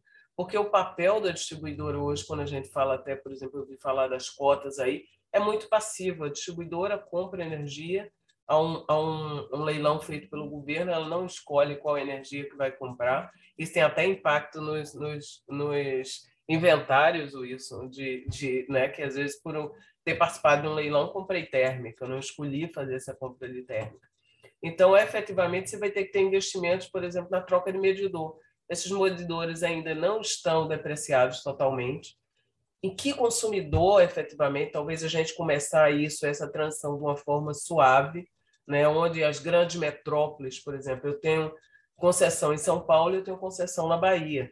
Quer dizer, o sertão da Bahia, efetivamente, é diferente da demanda de São Paulo. Então, como é que a gente vai fazer isso? Isso demanda um investimento grande, é, que efetivamente não teriam dificuldade de financiamento, eu não entendo o que é isso, mas é, tem que se fazer da medida que, que seja factível né? essa transição. Acho que a grande discussão que a gente tem hoje, dessa abertura de mercado do setor elétrico, é os contratos legados que existem hoje e como é que você faz essa transição do cativo para o livre Porque o que não pode acontecer é você sair jogando para trás os custos para os cativos. Né? Aquela, eu faço uma, uma brincadeira que é a conta do bar. Né? Você vai saindo, Wilson sai primeiro, deixa 10 reais, Clarice deixa 10, você deixa 10 e eu fico por último, pago 50. Então, assim, efetivamente, esse, esse é uma discussão que, que é importante a gente ter. Solange, deixa eu explorar um pouco os teus conhecimentos aqui adicionalmente. Você me falou uma coisa, para mim é surpreendente, para vocês é, é, é, é chover no molhado, mas assim, quando vocês vão comprar energia, você não escolhe a fonte? Você não diz, olha, não. eu quero, quero tanto de termo, eu quero tanto de eólica. É... Não. Hoje, como distribuidor, eu só digo a minha demanda de energia, a minha necessidade. Aí, aí existe um. Então, um então, o governo soma, é, Sei. O governo soma isso no agregado. Importante explicar, né, Solange Pérez, a diferença do cliente que pode escolher a sua energia Sim. do que não pode. Não é porque eu estou falando do cativo, exatamente, do cliente cativo da distribuidora. Hoje, acredita ou não, por exemplo, você compra energia renovável mais barata, inclusive porque tem alguns descontos envolvidos nela. Então, assim, o cliente cativo ele termina ficando com a energia mais cara, que é fruto desses contratos, como, por exemplo, os contratos de cota né, da Eletrobras antigo. Então, efetivamente, o cliente cativo e, e nós, enquanto distribuidores, somos passivos com isso. A distribuidora não recebe nada para comercializar energia. Ao contrário, tem um risco grande aí de acertar o mercado, né? a projeção do mercado associada a isso. Mas, assim, com a liberalização do mercado, isso muda. Então, você aloca isso no local certo. Agora, a gente tem uma transição que existem contratos que já estão, digamos, dentro de casa, né? Que tem um período de vida útil ainda sendo colocado. Hoje, 65% do mercado de energia do Brasil é cativo e 35% é livre no momento atual. Né? Isso eu queria falar um pouco sobre essa temporalidade, o timing e a velocidade. O Wilson mencionou no caso das termoelétricas, eu sei que é uma coisa, mas é, é importante isso, quer dizer, as, os contratos das termoelétricas firmados na crise é, de 2001, eles estão terminando agora, é, é, quase todos eles, Wilson. Quase todos. Quase todos tá, eles. De óleo combustível e de óleo diesel, todos. Eles acabam agora em, até 2025 todos. Não Sim. há mais nenhum. Isso vai ser substituído, muito provavelmente, por energia térmica a gás natural. Essas térmicas que foram colocadas no PL da Eletrobras, na MP da Eletrobras, elas, elas são parte, são muito gigas. A gente tem mais ou menos uma quantia semelhante a essa em, em óleo combustível e diesel. Isso vai fazer com que haja, de fato, uma purificação da matriz. É importante, talvez, só, só fazer uma observação em relação às cotas que foi colocado. E até porque a Clarice chegou a mencionar isso. Nós, quando fizemos o, o projeto de lei da Eletrobras, é, por que, que você vai trocar um contrato de cotas, que teoricamente era uma, contrato de operação a preço de custo, o custo mais eficiente. Foi assim que foi feito com aquela chamada MP 579 em 2012. E você deve lembrar, em janeiro de 2013 houve uma redução de 20% na tarifa de todos os brasileiros, à custa da adesão de, de 14 mil megawatts de usina, quase uma Itaipu da Eletrobras, que passaram a não, não podiam mais vender energia a 110 reais, como era a produção independente, passaram a vender a R$ 35,00 em média. É isso que uhum. permitiu aquela, aquela enorme redução. O que aconteceu, o, o Sérgio, em, em, cerca de cinco anos, e, e já no ano seguinte a gente já teve é, risco hidrológico forte, é que ela, ela opera a preço de custo, porém o risco da operação, que é o risco de não geração, se você tiver o risco hidrológico, é aquele risco que vai gerar um despacho de termoelétrica, etc., ele é passado, ele é repassado ao consumidor. Então, o consumidor fica com um risco que ele não consegue administrar. Sim. E aí foi criado essas chamadas bandeiras tarifárias para só para te informar qual o tamanho do risco que você vai pagar, é que você está correndo. Você já, você vai, o risco já ocorreu e você, você vai pagar.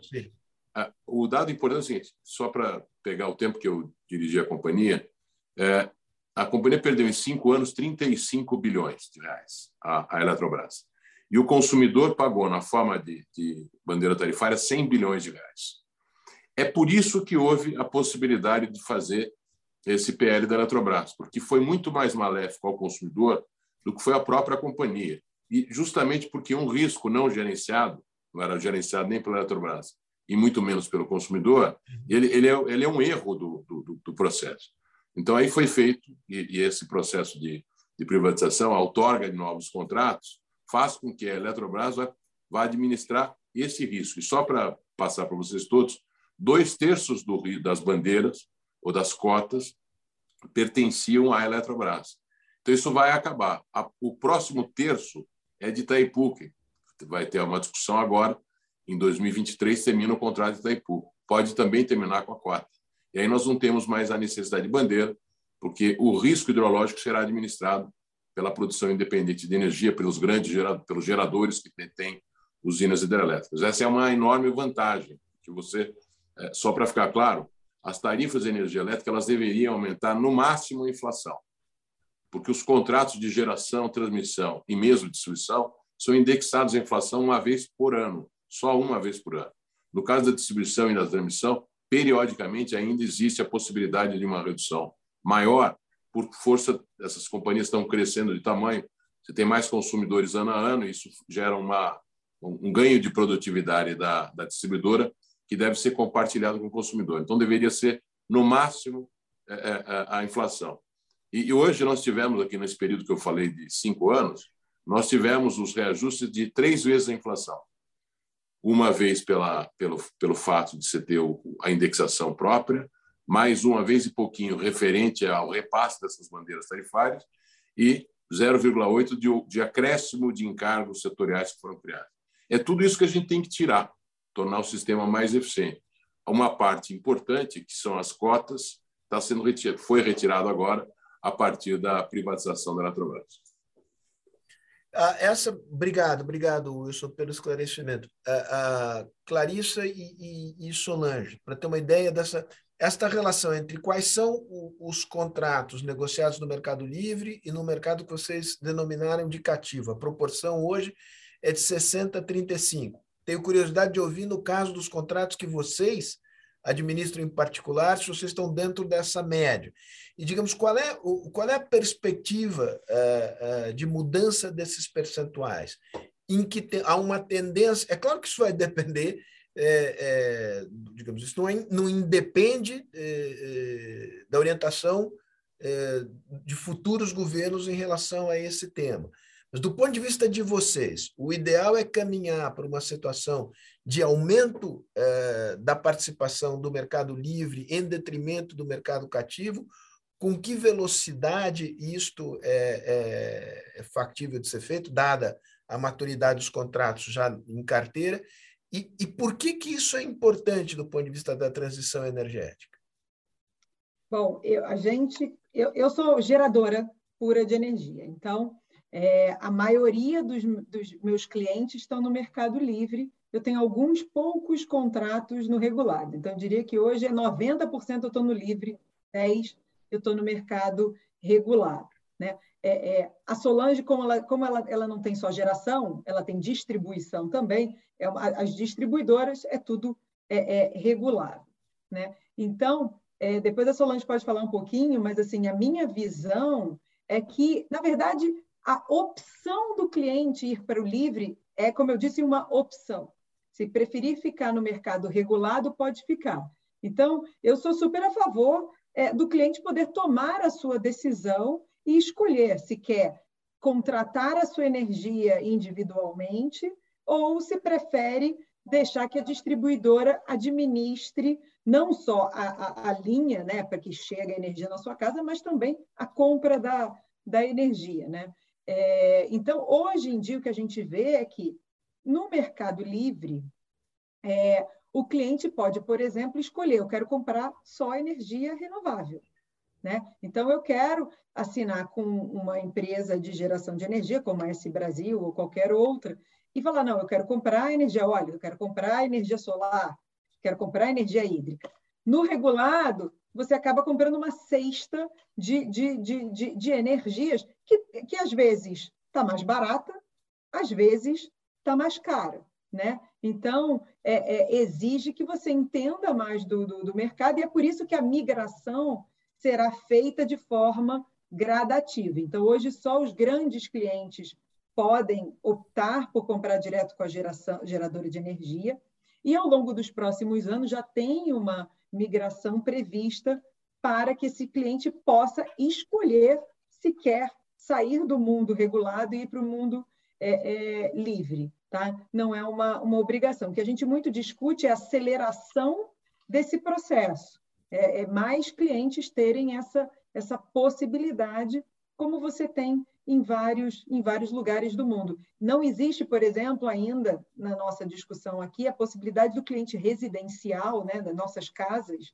migrarem para o livre. Os residenciais ainda não têm esse, esse, esse nível de, de, de consumo é, com a possibilidade de, de ir para o livre. Então, é, é, é nem mesmo com comerciais de um tamanho menor. Então, o que a gente discute é a velocidade dessa, dessa migração e o, o, o, o nível de, de, de, carga, de tensão, para que, que todo mundo possa é, é, tomar essa, essa decisão. Agora, a segunda pergunta, pode é, ser você, a... pode ser a Solange. Deixa eu só complementar um pouco. Isso é neutro do ponto de vista da transição? Ou não é neutro do ponto de vista da transição? Tem que ser neutro, esse é o ponto. Uhum. É, e, assim, efetivamente, o ritmo de abertura do mercado versus os, os contratos existentes é o que você tem que dar uma, uma pensada. Efetivamente, do ponto de vista da distribuição, separar a minha atividade sobre a qual eu não tenho nenhuma remuneração, que é até a comercialização, que efetivamente eu vou separar para quê? Para dar, fazer uma alocação de risco melhor.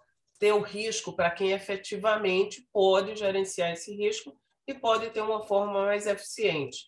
Agora, o que não pode acontecer, eu volto a repetir, quer dizer, é, você tem é, é, é esse bypass não econômico, né? É, você você sair da distribuição para deixar de pagar um FII que você deveria pagar, né? Então é, e deixar a conta para trás. Então, essa compatibilização das medidas com time de abertura. Essa é uma das discussões, Sérgio, que está no, no 414, né? que faria uma abertura para o consumidor residencial até, é, em até 42 meses a partir da publicação da lei. É, eu acho que a gente que passa por uma discussão dessa alocação de risco em cada atividade, onde efetivamente você pode até ter no final um provedor de última instância, né? um, um, ente regulado, que não seria distribuidora, seria uma comercializadora regulada para aqueles clientes que não quiserem migrar. Mas efetivamente, eu acho que é só fazer isso com tranquilidade, porque existem decisões, porque do mesmo jeito, por exemplo, quando a gente fala em renovável, o Kelman falou aqui que eu é, coaduno muito com a fala dele, a importância das hidrelétricas, por exemplo, hoje. Né? Do mesmo jeito que, por exemplo, boa parte desse, dessa matriz energética que hoje está sendo possível com eólica, com solar, é porque existem as hidrelétricas. E que foram, é, todo esse, todo esse investimento foi feito né, baseado nesses contratos de longo prazo com os clientes cativos. Então, aí, é hoje em dia, a gente já tem, por exemplo, na Neoenergia, eólicas que são feitas basicamente por cliente livre, né? É, existe essa possibilidade mas eu acho que o ponto é fazer essa, essa, essa transição ser tranquila. Wilson quer falar? Wilson, deixa eu só lançar uma pergunta aqui do público. Você apanha ela na medida em que você. Ela tá no. Eu, eu jogo ela no ar, aí apanha quem quiser. Você pode. Você tem. Aqui é Mercado Livre, você pode comentar o que você quiser. Você não está cativo às minhas, às minhas perguntas. Mas é a pergunta que tem a ver com essa questão de indução. A gente está falando fundamentalmente aqui de funding privado, tá certo? O BNDES tem um papel a jogar nesse processo de, da transição é, importante ou não, ou, ou secundário? Mas isso é uma pergunta que está no ar. Você fala o que você quiser. Eu vou falar depois dela, é, é, vai ser secundário, mas deixa eu só fazer um complemento, até para ficar claro para todos. Né? Se já existe, já, já há uma regulamentação que permite aos consumidores migrarem para o mercado livre. E, e só fazer uma, uma, referência para as pessoas terem ideia de números. O Brasil tem mais ou menos 80 milhões de consumidores. E no mercado livre hoje tem mais ou menos 20 a 30 mil consumidores. Então é muito pouco que tem. São os grandes consumidores, indústrias, eh, grandes comércios, etc., que, que são elegíveis para o mercado livre. Você tem que ter uma, um nível mínimo de demanda contratada com a concessionária. Lembrando que o Brasil tem você tem dois tipos de contratos. Os grandes consumidores estão ligados na alta tensão e os consumidores, como nós, residenciais, estão ligados na baixa tensão. Então, eu diria assim, provavelmente uns 79, 78 milhões de consumidores estão ligados na baixa tensão e menos de 2 milhões estão ligados na alta tensão. E esses caras já têm hoje um cronograma até 2025 para reduzindo o nível de demanda contratado, de tal maneira que eles vão migrar para o Mercado Livre, muito possivelmente 97% de quem podia migrar já migrou, então é uma, é uma questão de tempo para que todos migrem. Se todos migrarem, nós vamos chegar no ano de 2025 com mais ou menos metade do mercado atendido pelo livro em volume de energia e metade atendido de forma, como a gente falou aqui, no, diretamente através da distribuidora, faturado pela distribuidora. Já é possível hoje você ter também uma, um atendimento do, do consumidor residencial pela via da, de se implantar um telhado solar ou participar de um condomínio. A Comerc, por exemplo, que é a nossa companhia de comercialização, a maior comercializadora brasileira, ela só comercializa energia renovável, porque ela só tem parque solar e eólico, e, e ela faz isso diretamente numa plataforma eletrônica. Então, os consum... hoje, hoje, os consumidores residentes estão. O, nível de crescimento dessa opção, Sérgio, é enorme. Assim. Nós estamos imaginando que nos próximos cinco anos, mais ou menos 2 milhões e meio de consumidores ou vão ter um, um telhado solar ou vão fazer parte de um condomínio para ter essa energia renovável vinda de solar. E aí, só também esclarecendo, o incentivo que existe, né, que é uma, uma, um desconto sobre o uso da rede de distribuição, que é na casa de 50%. E esse, esse incentivo também, dizer, não, não, teoricamente, não tem muito sentido de você, com uma fonte já competitiva, ter acesso a ele, mas eu acredito que é, é uma questão de. Já, já existiu iniciativas para reduzir no tempo. Acho que esse é o debate da 414, vai aperfeiçoar isso. É certo que hoje esse desconto já talvez fosse desnecessário para, para, para a viabilização das fontes, mas é um tema que é controverso, está tá havendo uma discussão. Sobre o tema que você falou do BN10. O BN10 foi sempre o maior financiador de longo de, de, de, de infraestrutura, porque ele era o único cara capaz de te fazer ofertas de longo prazo. Você não consegue um, um, qualquer projeto de, de, infraestrutura, mas na área de energia em particular, uma retransmissão, ou mesmo uma, uma fonte solar, ou eólico, projeto de qualquer um, você tem mais ou menos um composto de 35% de capital próprio, 65% de capital terceiro, que, que, é o financiamento, e o capital terceiro tem que ser longo, porque esse projeto vai levar dois, três, cinco anos para ser construído, e é uma concessão de 30 anos. O BNDES costumava financiar entre 15 e 20 anos, e era o único financiador, porque o Brasil não tinha, não, não acessava outros mercados. Hoje, é, essa situação mudou bastante, o BNDES já não tem a participação que tinha no passado, e, e as empresas brasileiras conseguem acionar financiamentos. A Vibra, por exemplo, acabou de fazer um contrato de 10 anos. Né?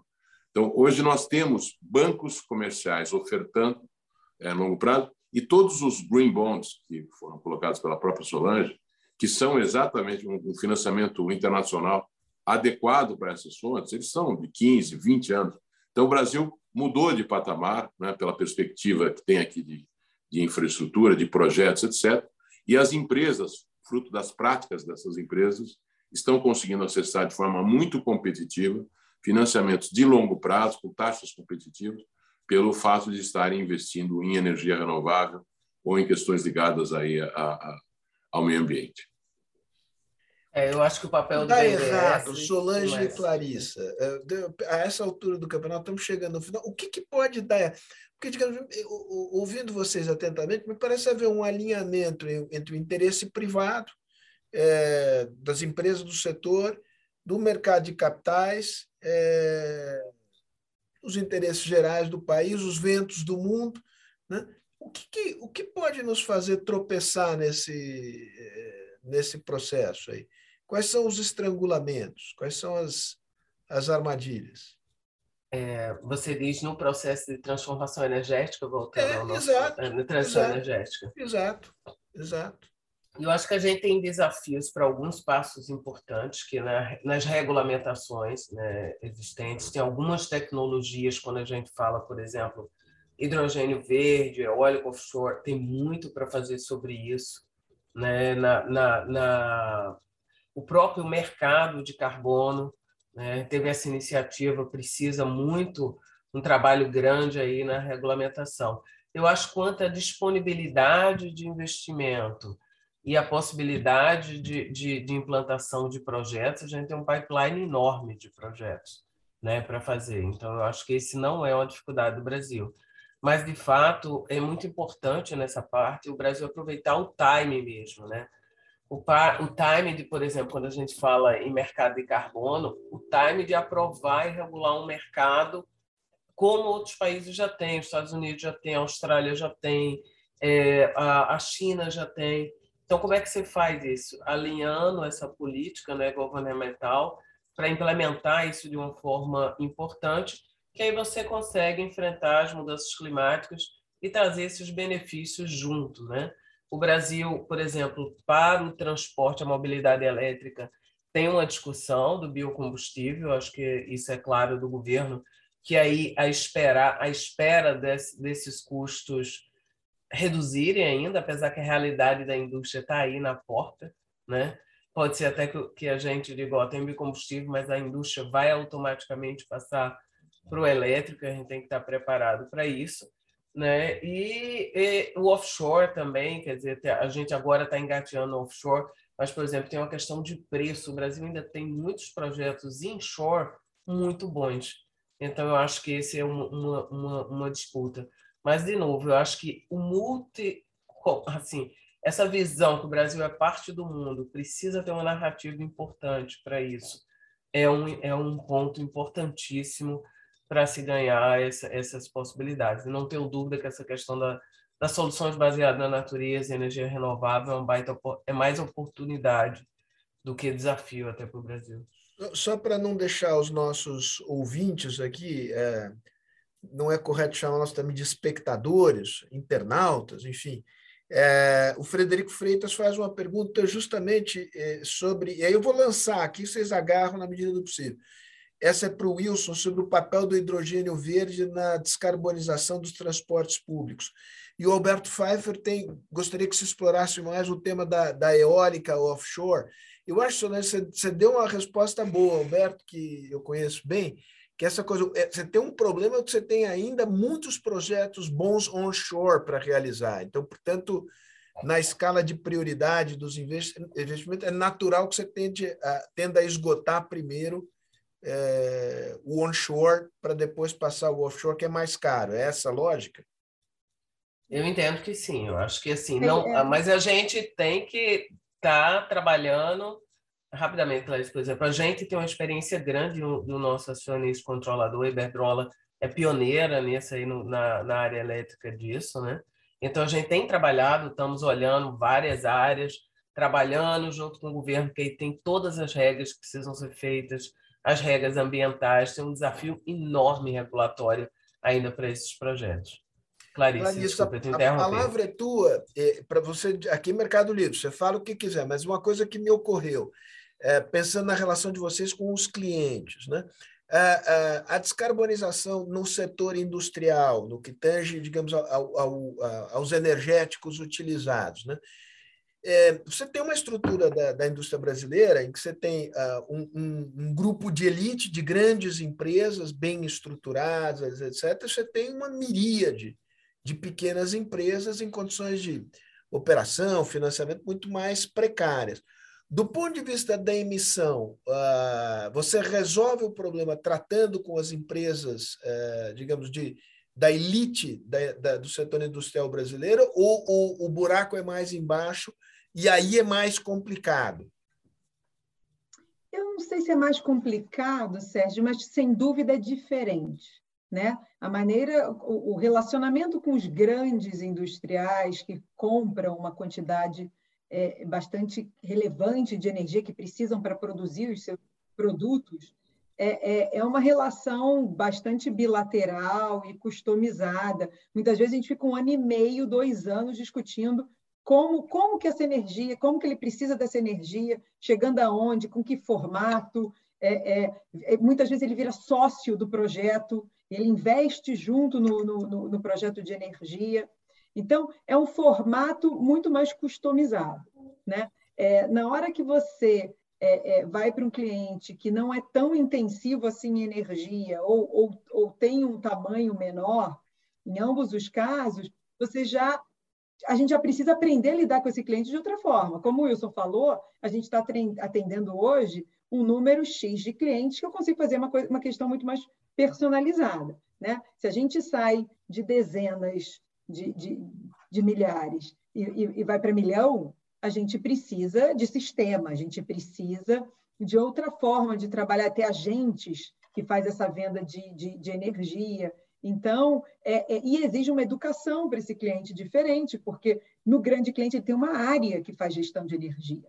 Né? No, outro, no outro cliente, não, ele precisa entender mais. Por outro lado, ele também ele, ele, ele necessita não só da energia, mas ele precisa também de outros serviços. A gente pode auxiliá-los a, a consumir melhor essa energia. Né? Então, a consumir no melhor horário, a eventualmente é, é, ligar na rede ou ligar num transformador. A gente ajuda ele também a saber qual é a melhor energia para cada hora do dia, para ele ter uma eficiência é, é, é, maior. Então, é uma outra prestação de, de, de, de serviço, é uma outra é uma outra relação e exige tecnologia. Então, é um, é um, é um setor que, que vai necessariamente precisar de muita modernização também tecnológica para poder atender aí as diversas necessidades e, e, e seguir esse cliente. Vai, todo mundo vai precisar de algum investimento, porque é, é o que a Solange mencionou. O medidor hoje, que não consegue, não é digital, ele não consegue, eu não consigo ver da, da minha geração, hora a hora, o que, que ele está consumindo, eu não consigo prestar o melhor serviço.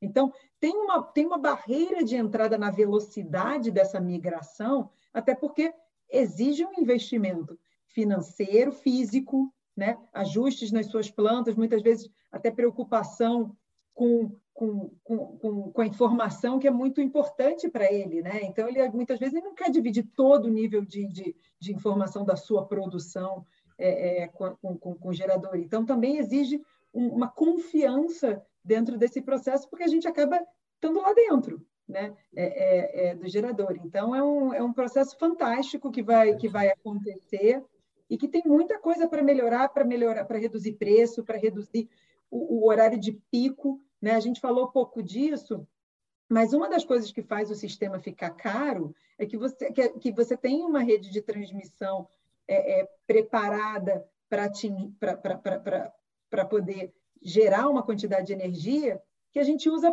para algumas horas do dia e em maioria, maior parte do dia ela fica ociosa, né? Se a gente quanto mais clientes estiverem preocupados com a hora que ele está consumindo, mais você tem um consumo mais linear e com, com isso você precisa de menos investimento em rede para atender esse, esse pico de consumo que hoje em dia tem sido o final da tarde. Nós estamos chegando no final, só um, um, comentário aqui, depois uma pergunta final. Nesse, digamos, no caso dessas, da, da, digamos, do, dos clientes médios e pequenos de vocês, fico aqui imaginando que certamente tem mais dificuldade de acesso ao mercado uh, privado de capitais, uh, bancos públicos, o BNDES em particular, pode ter um papel. Estou uh, errado? De, de, Ele já faz isso, inclusive. Estruturar projetos de reconversão e tal, esse é um papel importante. E ele faz isso, viu, Sérgio? Só para. O BNDES, há lá, cinco anos atrás, era o maior financiador só da infraestrutura das grandes empresas. E hoje ele é um, o maior financiador, talvez o, o, assim, o único mais competitivo, dessas transformações que as empresas precisam fazer para ser mais eficiente. Por exemplo, nós temos lá uma companhia que, que troca motores no Brasil, 60% deles têm mais do que 15 anos. Uhum. Os motores elétricos, o Brasil é campeão nisso aqui, em fazer os motores elétricos mais eficientes do mundo. São daqui. Uhum. E, e, e, hoje, uma empresa, por exemplo, da Comeco, só faz isso. Ela vai lá, identifica qual é o, o seu uso final é, e o, a alternativa mais moderna que você tem. Isso é financiado pelo BNDES ao consumidor ou a, ou a própria Comeco, no caso aqui, e acaba se viabilizando pelo modelo de negócio desse negócio ela, ela se viabilizar com a economia que ela gera para o consumidor. E aí é, é um ganha-ganha importante. Quer dizer, o grande consumidor acaba não tendo investimento, tem uma redução de consumo e, portanto, da, da conta de luz, e o, o empreendedor, o investidor, que somos nós, acaba se viabilizando também por conta dessa oportunidade que o consumidor somente tinha. Só queria aproveitar e responder a pergunta que você feito antes, né, da questão do, do hidrogênio. É, é, em, em, verdade, o, tema do hidrogênio hoje ainda é a questão do custo e, obviamente, do preço. É, a tecnologia, seja para produzi-lo, seja para consumi-lo, por exemplo, célula combustível automóvel, já está já tá consolidada. A questão aqui é de viabilizar isso economicamente. É diferente, por exemplo, por que, que o carro elétrico se viabilizou? Eu não sei se os, se os nossos internautas acompanham, mas se você pegar a tarifa mais cara que a gente tem de energia elétrica é a tarifa de casa, é a, é a baixa tensão e a residencial. Ah, um carro elétrico carregado em casa, né, contra o seu equivalente à, combustão, ele vai, ele vai ter uma economia por quilômetro rodado de cerca de 60% a 70%. Você gastava, você, você, em vez de ser 70 reais, se você gastava num, num dia, como os, os, aplicativos aqui, gasta 100 reais, ele vai gastar 30, no máximo. É por isso que esses veículos têm uma, uma pegada importante para frotas que táxi, é, aplicativo. É, então, certamente, esse pessoal vai ter. Por isso que todas as empresas, Solange falou da dela, já estão viabilizando esses corredores. Né? A Vibra entrou numa, numa startup que tem é, em nove estados já está preenchido e agora a gente começa a olhar com as montadoras onde que os carros estão para colocar aqui e, e adensar e colocar mais opções para que ele possa ser carregado. A EasyVolt faz isso aqui no painel do seu carro, para você ter segurança de viajar, etc. Então, eu diria assim, mas é certo que, olhando para frente, quando você tiver o, o, o, o hidrogênio é, de forma competitiva, muito provavelmente ele será a alternativa é, para ser utilizada na, na, na, na locomoção. Acho que isso, é, é, é, é bastante claro isso.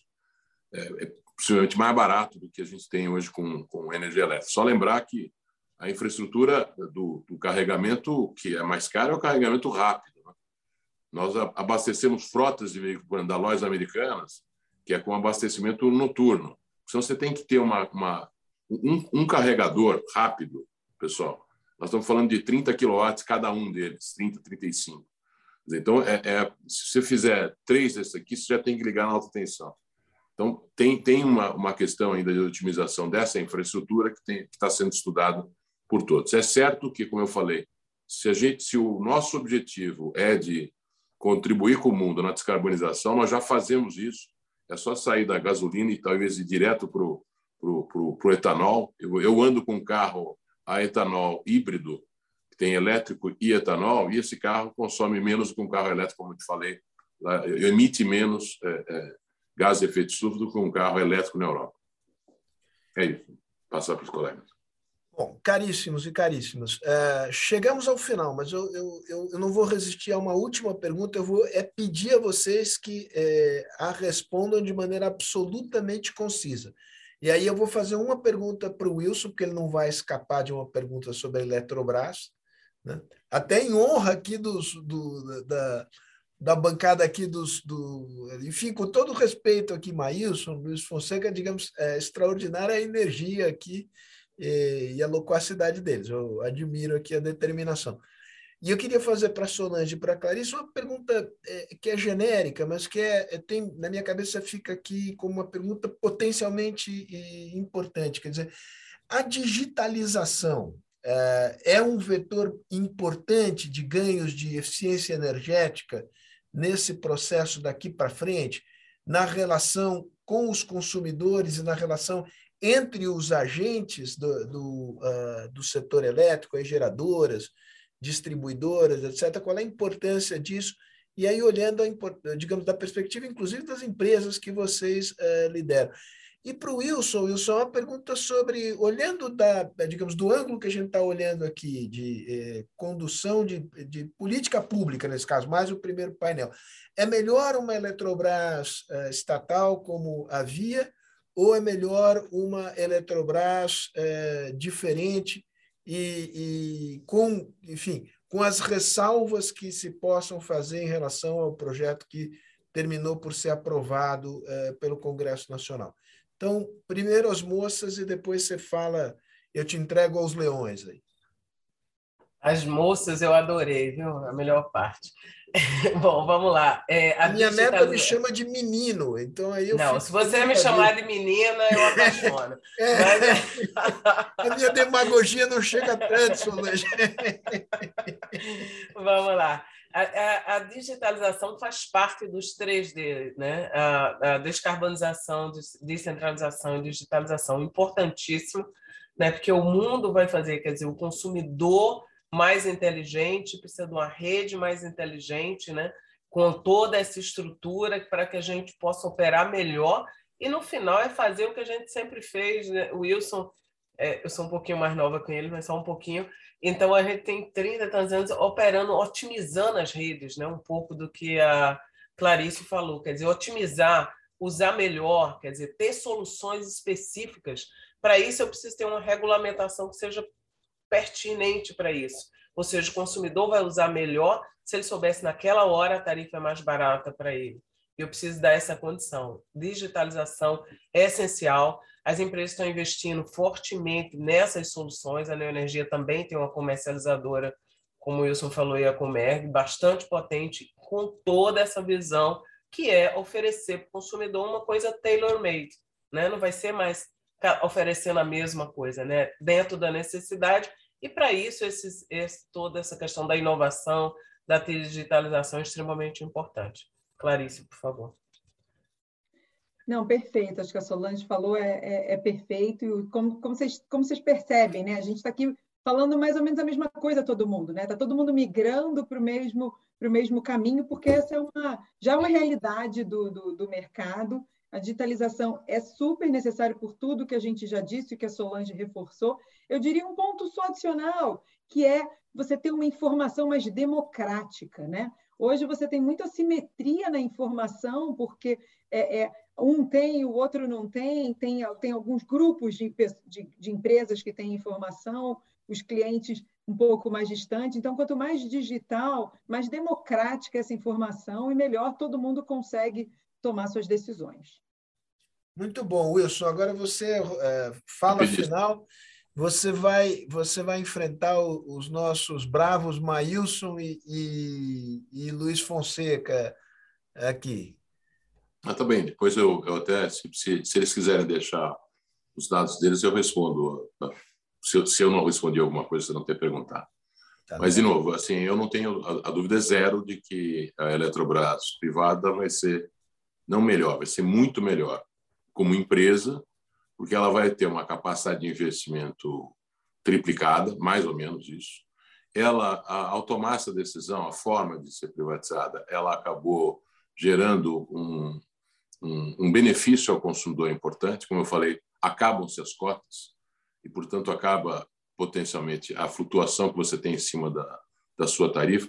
E, e, especialmente, quer dizer, olhando o futuro da companhia. Eu acho que aqui duas coisas que eu queria só salientar. A primeira que nós falamos de várias coisas de tecnologia, etc.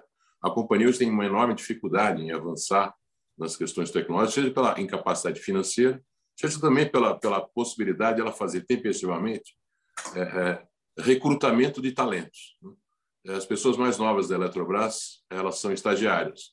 É, é uma forma de você modernizar a companhia, mas não é a única. Né? O último concurso que a companhia teve foi em 2010, faz 12 anos. Então, evidentemente que a companhia tem um quadro que tem, que, que obviamente é muito qualificado, eu sempre falei isso.